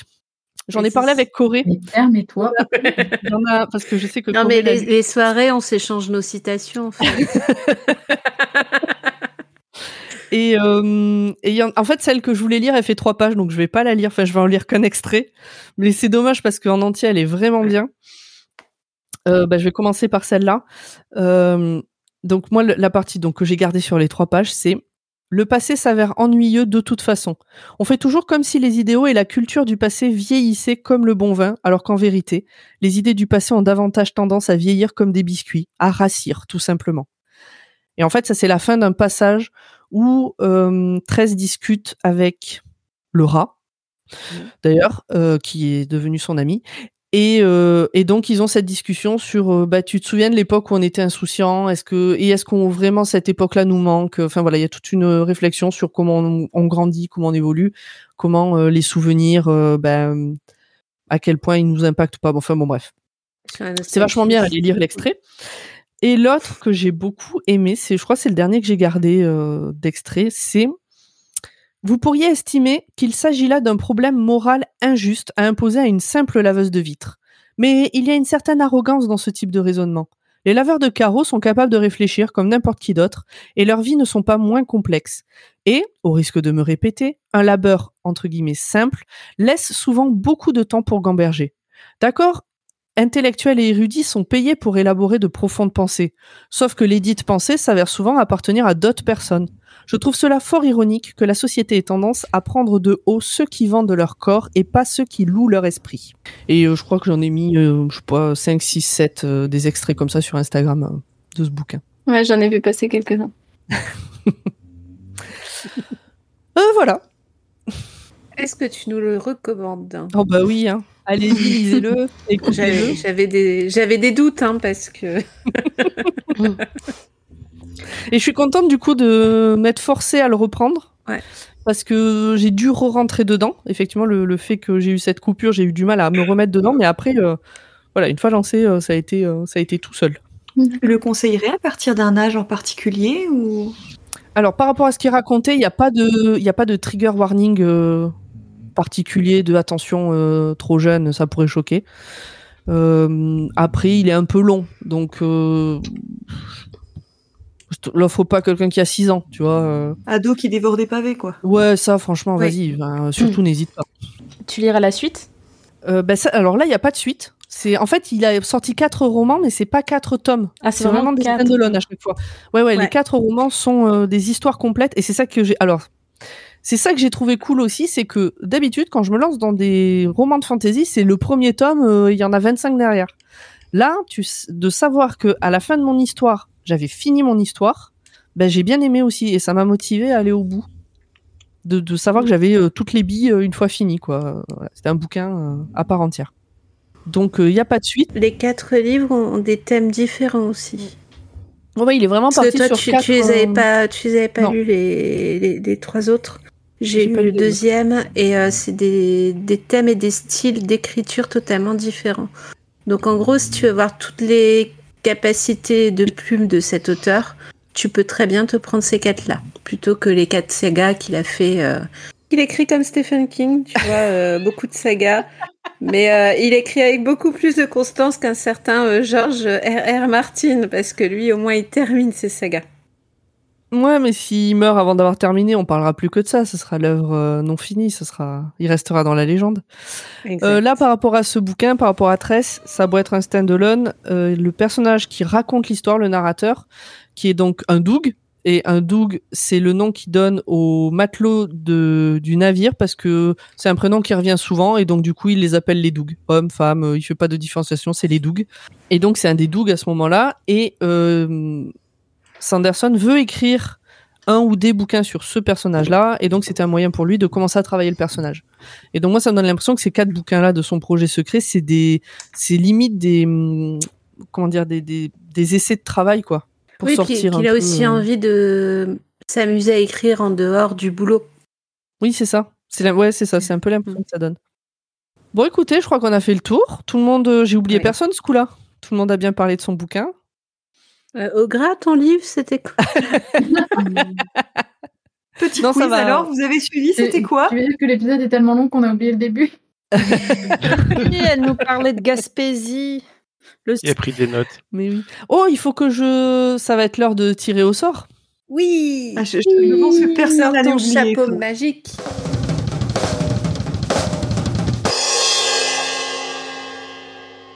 Le prochain thème, c'est Altimus qui nous l'a proposé. Elle l'a proposé aujourd'hui d'ailleurs, ou hier d'ailleurs, je sais plus. Bref, le thème c'est femme badass. Très exactement, c'est euh, avoir le perso principal qui est une femme ou une équipe de femmes. Il doit être travaillé avec de la profondeur, un lore intéressant et badass. Ok. Donc c'est plutôt partir sur des histoires, euh, euh, sur des, pas sur des biographies quoi, sur des de la Jeanne fiction. voilà. ça passe pas. Hein? The Story of Joan of Arc. Bon, ben, pas que- Les lectures érotiques, ça passe toujours. hein. Dans ce thème, on peut trouver. on peut trouver. Donc voilà. Non Oh. Donc, femme badass, avoir un perso principal qui est une femme ou une équipe de femmes et euh, qui est Fiction, euh, donc plutôt. euh, contre. Fiction ou pas oui, particulièrement fiction, fiction. Oui. Fiction, parce que euh, dans les thèmes, il y a euh, un thème qui ressemble un peu, mais qui viendra plus tard, euh, qui est justement sur, sur des femmes réelles, biographie ou écrivaines. Nos Mais, autobiographies. biographie, autobiographie, mais euh, ça, on en parlera quand il sortira. Donc là, c'est ça. Femme badass, perso principal qui est une femme ou une équipe de femmes et qui est travaillée avec de la profondeur et un lore intéressant. C'est parfait. Mhm. Pour On va l'instant, j'ai pas d'idée. Là, comme ça. Moi, j'en ai. Euh, Sarah, Sarah je, te, je te rappellerai tout à l'heure, tu verras, ça va bien se passer. Je m'en doutais. Qui c'est qui a déjà une idée? Moi, j'ai une idée. C'est Une un vraie ou une connerie? Une vraie idée. C'est un livre Ah. que tu m'as offert, mais du coup, Mais moi, je l'ai lu il y a déjà un certain temps. Je t'ai pas offert beaucoup de C'est livres. la triche. On n'est offert pas un- censé tricher à chaque épisode. Hein. Non, mais du coup, je, enfin, je, je cherche autre Oui, mais tu Non, peux c'est le moi le. aussi, dans les trucs que j'ai déjà lus, il y a des choses qui vont très bien. Oui, mais du coup, peut-être partager, donner, euh, donner des titres. Non, qui c'était. euh, Tu m'avais envoyé un livre, mais c'était le livre euh, offert en cadeau, je crois, qui était euh, Ah, à la li- au fait- boîte aux livres, je crois. En fait, à ma librairie, euh, et, et mon ancienne librairie, c'était pareil, librairie de quartier. euh, avant Noël, il y a un bac avec des bouquins qui sont empaquetés, donc tu sais pas quel bouquin t'achètes, et il y a juste Mm. trois mots qui, dé- qui désignent le bouquin. Et effectivement, c'était au bateau livre à Lille à ce moment-là, et je- du coup, j'en avais acheté un euh, su- basé sur trois mots que j'avais offert à ces, à ces fous. J'ai failli dire ta vraie identité. tu as déjà dit. Ah mince, pardon, désolé. Je- je Mais voilà, et dit. effectivement. Et donc, c'était euh, en plein confinement, en plus, à l'époque, euh, que je l'avais lu. tu me l'avais offert avant. Oui, il me semblait bien. Et voilà. pas bah, euh, sûrement à Noël. C'est l'avantage des bouquins, c'est que c'est pas périssable, donc on peut te l'offrir à un moment et que tu le lis cinq ans plus tard. Voilà, il était sur ma Mm. pile, du coup je l'avais lu pendant le confinement en 2020, donc voilà, un autre cadeau dont je me souviens précisément. et qui colle au thème pour le coup. Et c'était quoi du coup? Alors je, euh, je crois que le titre c'était La Tour, ou quelque chose comme ça, et c'était euh, donc le personnage féminin se réveille mais a oublié euh, complètement sa mémoire. Et il tombe sur, alors je sais plus si c'est des notes ou un enregistrement, mais sur elle-même qui s'est envoyé un message parce qu'elle savait qu'on allait lui effacer la mémoire et donc il s'avère être un agent secret en fait. Voilà, c'est un agent secret qui a des pouvoirs spéciaux. Très bien. C'est un espèce de mix entre euh, James Bond et euh, les X-Men parce qu'elle a des pouvoirs euh, presque surnaturels. Ok. Bon bah j'ai bah écoute, euh, je, je me félicite de t'avoir offert ce bouquin alors. C'est ah non le titre c'est ça, c'est au service euh, secret de Sa Majesté mais avec une euh, vrille dans le mot. Je sais plus comment c'était. Parce qu'en gros c'est voilà c'est un, un agent un peu spécial. On, Bon, on bah, en on est a- à faire des recos de livres qui pourraient marcher, qu'on a déjà lus, mais pour les autres? Bah de toute façon, il ça. faudra bien On que fera, c'est on fera une Mais- liste, euh, on fera une on va- liste secrète. J'en Ouais. j'en ai une comme ça aussi. si vous- Mais- Pour les gens qui aiment la fantasy, parce que moi, c'est pas mon rayon, mais j'en ai lu un qui est bien. Euh, qui- avec une super, euh, une super euh, héroïne, euh, pas du tout cliché, et c'est cool. Bon, c'est écrit par une copine, vous allez dire à chaque fois. Ah non, bah c'est tout. Tu connais du monde, tu connais du monde. Ah ouais. Ah non, mais en plus, c'est enfin, c'est une ancienne collègue pour le coup. euh, C'est pas quelqu'un que j'ai connu en tant que- qu'autrice au départ. Euh, elle s'appelle Louise Roulier. et Le bouquin s'appelle Grain de sable, mais c'est un pavé, donc euh, il faut aimer les gros livres. Mais vraiment, ça m'y a fait penser tout de suite euh, le... la déception du thème. Alors, si on est euh, sur les recos et que vous voulez tenter les webtoons, Colossal, Oui, qui aussi. est un très chouette webtoon français et qui est fini Mhm. et qui y a un- ça doit se retrouver mais il y avait un très chouette live de présentation de la des deux euh, autrices slash euh, dessinatrices qui étaient passées euh, sur Twitch chez euh, Pastèque chez France Inter Mhm. et j'ai découvert comme ça et je l'ai dévoré en une semaine. Ok. C'est sur euh, Bah oui, je, je l'ai entendu cette émission. Ouais, en deux mots, c'est euh, ça parle euh, lutte des, ça parle classe sociale et euh, musculation Ok. et shojo. Ok. C'est sur une appli? Ouais, c'est sur Webtoon, l'application Webtoon. Ah, je le cherche. Ah, Mhm. c'est sur Webtoon français peut-être. Ouais, c'est Oui. pour ça, c'est le français. Faut, faut repasser la langue. J'ai dû faire pareil. Bah, en Bon. attendant que tu le trouves, pour moi, ce sera du western et du futur avec les foulards rouges de Cécile Duquesne. T'as déjà choisi, bah très bien. Ah non, moi, je l'ai déjà lu et relu. Donc, euh, Ah, c'est une reco. je donc. le laisse aux, aux- aux tous ceux qui, qui, qui ont peur pour euh, le mois prochain. Ok. Bon, de toute façon, on en reparlera entre nous euh, sur le Oui. Discord de Podcut. Bon, écoutez, je pense que c'est pas mal là. On va, on va se laisser. Il est euh, présentement 23h30. Demain, euh, c'est vendredi. Donc, Il y a école. oui, c'est ça, il y a école. Et Monsieur Corée doit dormir. Ah oui, bon, alors on va laisser ce pauvre monsieur Corée aller se coucher. Et bah, c'était bien sympathique encore une fois. Une jolie découverte pour moi, merci euh, de votre accueil. euh, Bah, écoute, avec plaisir. petite bande. Et puis, bah, euh, à la prochaine, tout le monde. Ah oui, euh, donc euh, réseaux sociaux, bah, Instagram, vous cherchez Choix-Pitre. Euh, Discord de Podcut, venez discuter avec nous. On parle un peu tous les jours de, de trucs à voir ou à lire et puis de plein d'autres trucs. Tous les liens sont dans la description de l'épisode, comme d'habitude. Euh, dans la description de l'épisode, il y aura euh, les liens des bouquins dont on a parlé, qu'on a présentés, mais pas les liens de tous les bouquins dont on a parlé. Donc n'hésitez pas à venir nous trouver si vous voulez une référence dont on a parlé, mais qui n'était pas forcément claire. Et puis voilà. Et puis le Patreon. Ah oui, euh, le Patreon. Pour participer, si vous voulez euh, nous soutenir ou si vous voulez bah, participer au, au club de lecture euh, Patreon de Podcut. Pareil, le lien est dans la description. Merci Aline euh, d'y avoir pensé. Et ben à bientôt tout le monde. Des soirée, au revoir. Au revoir prochain.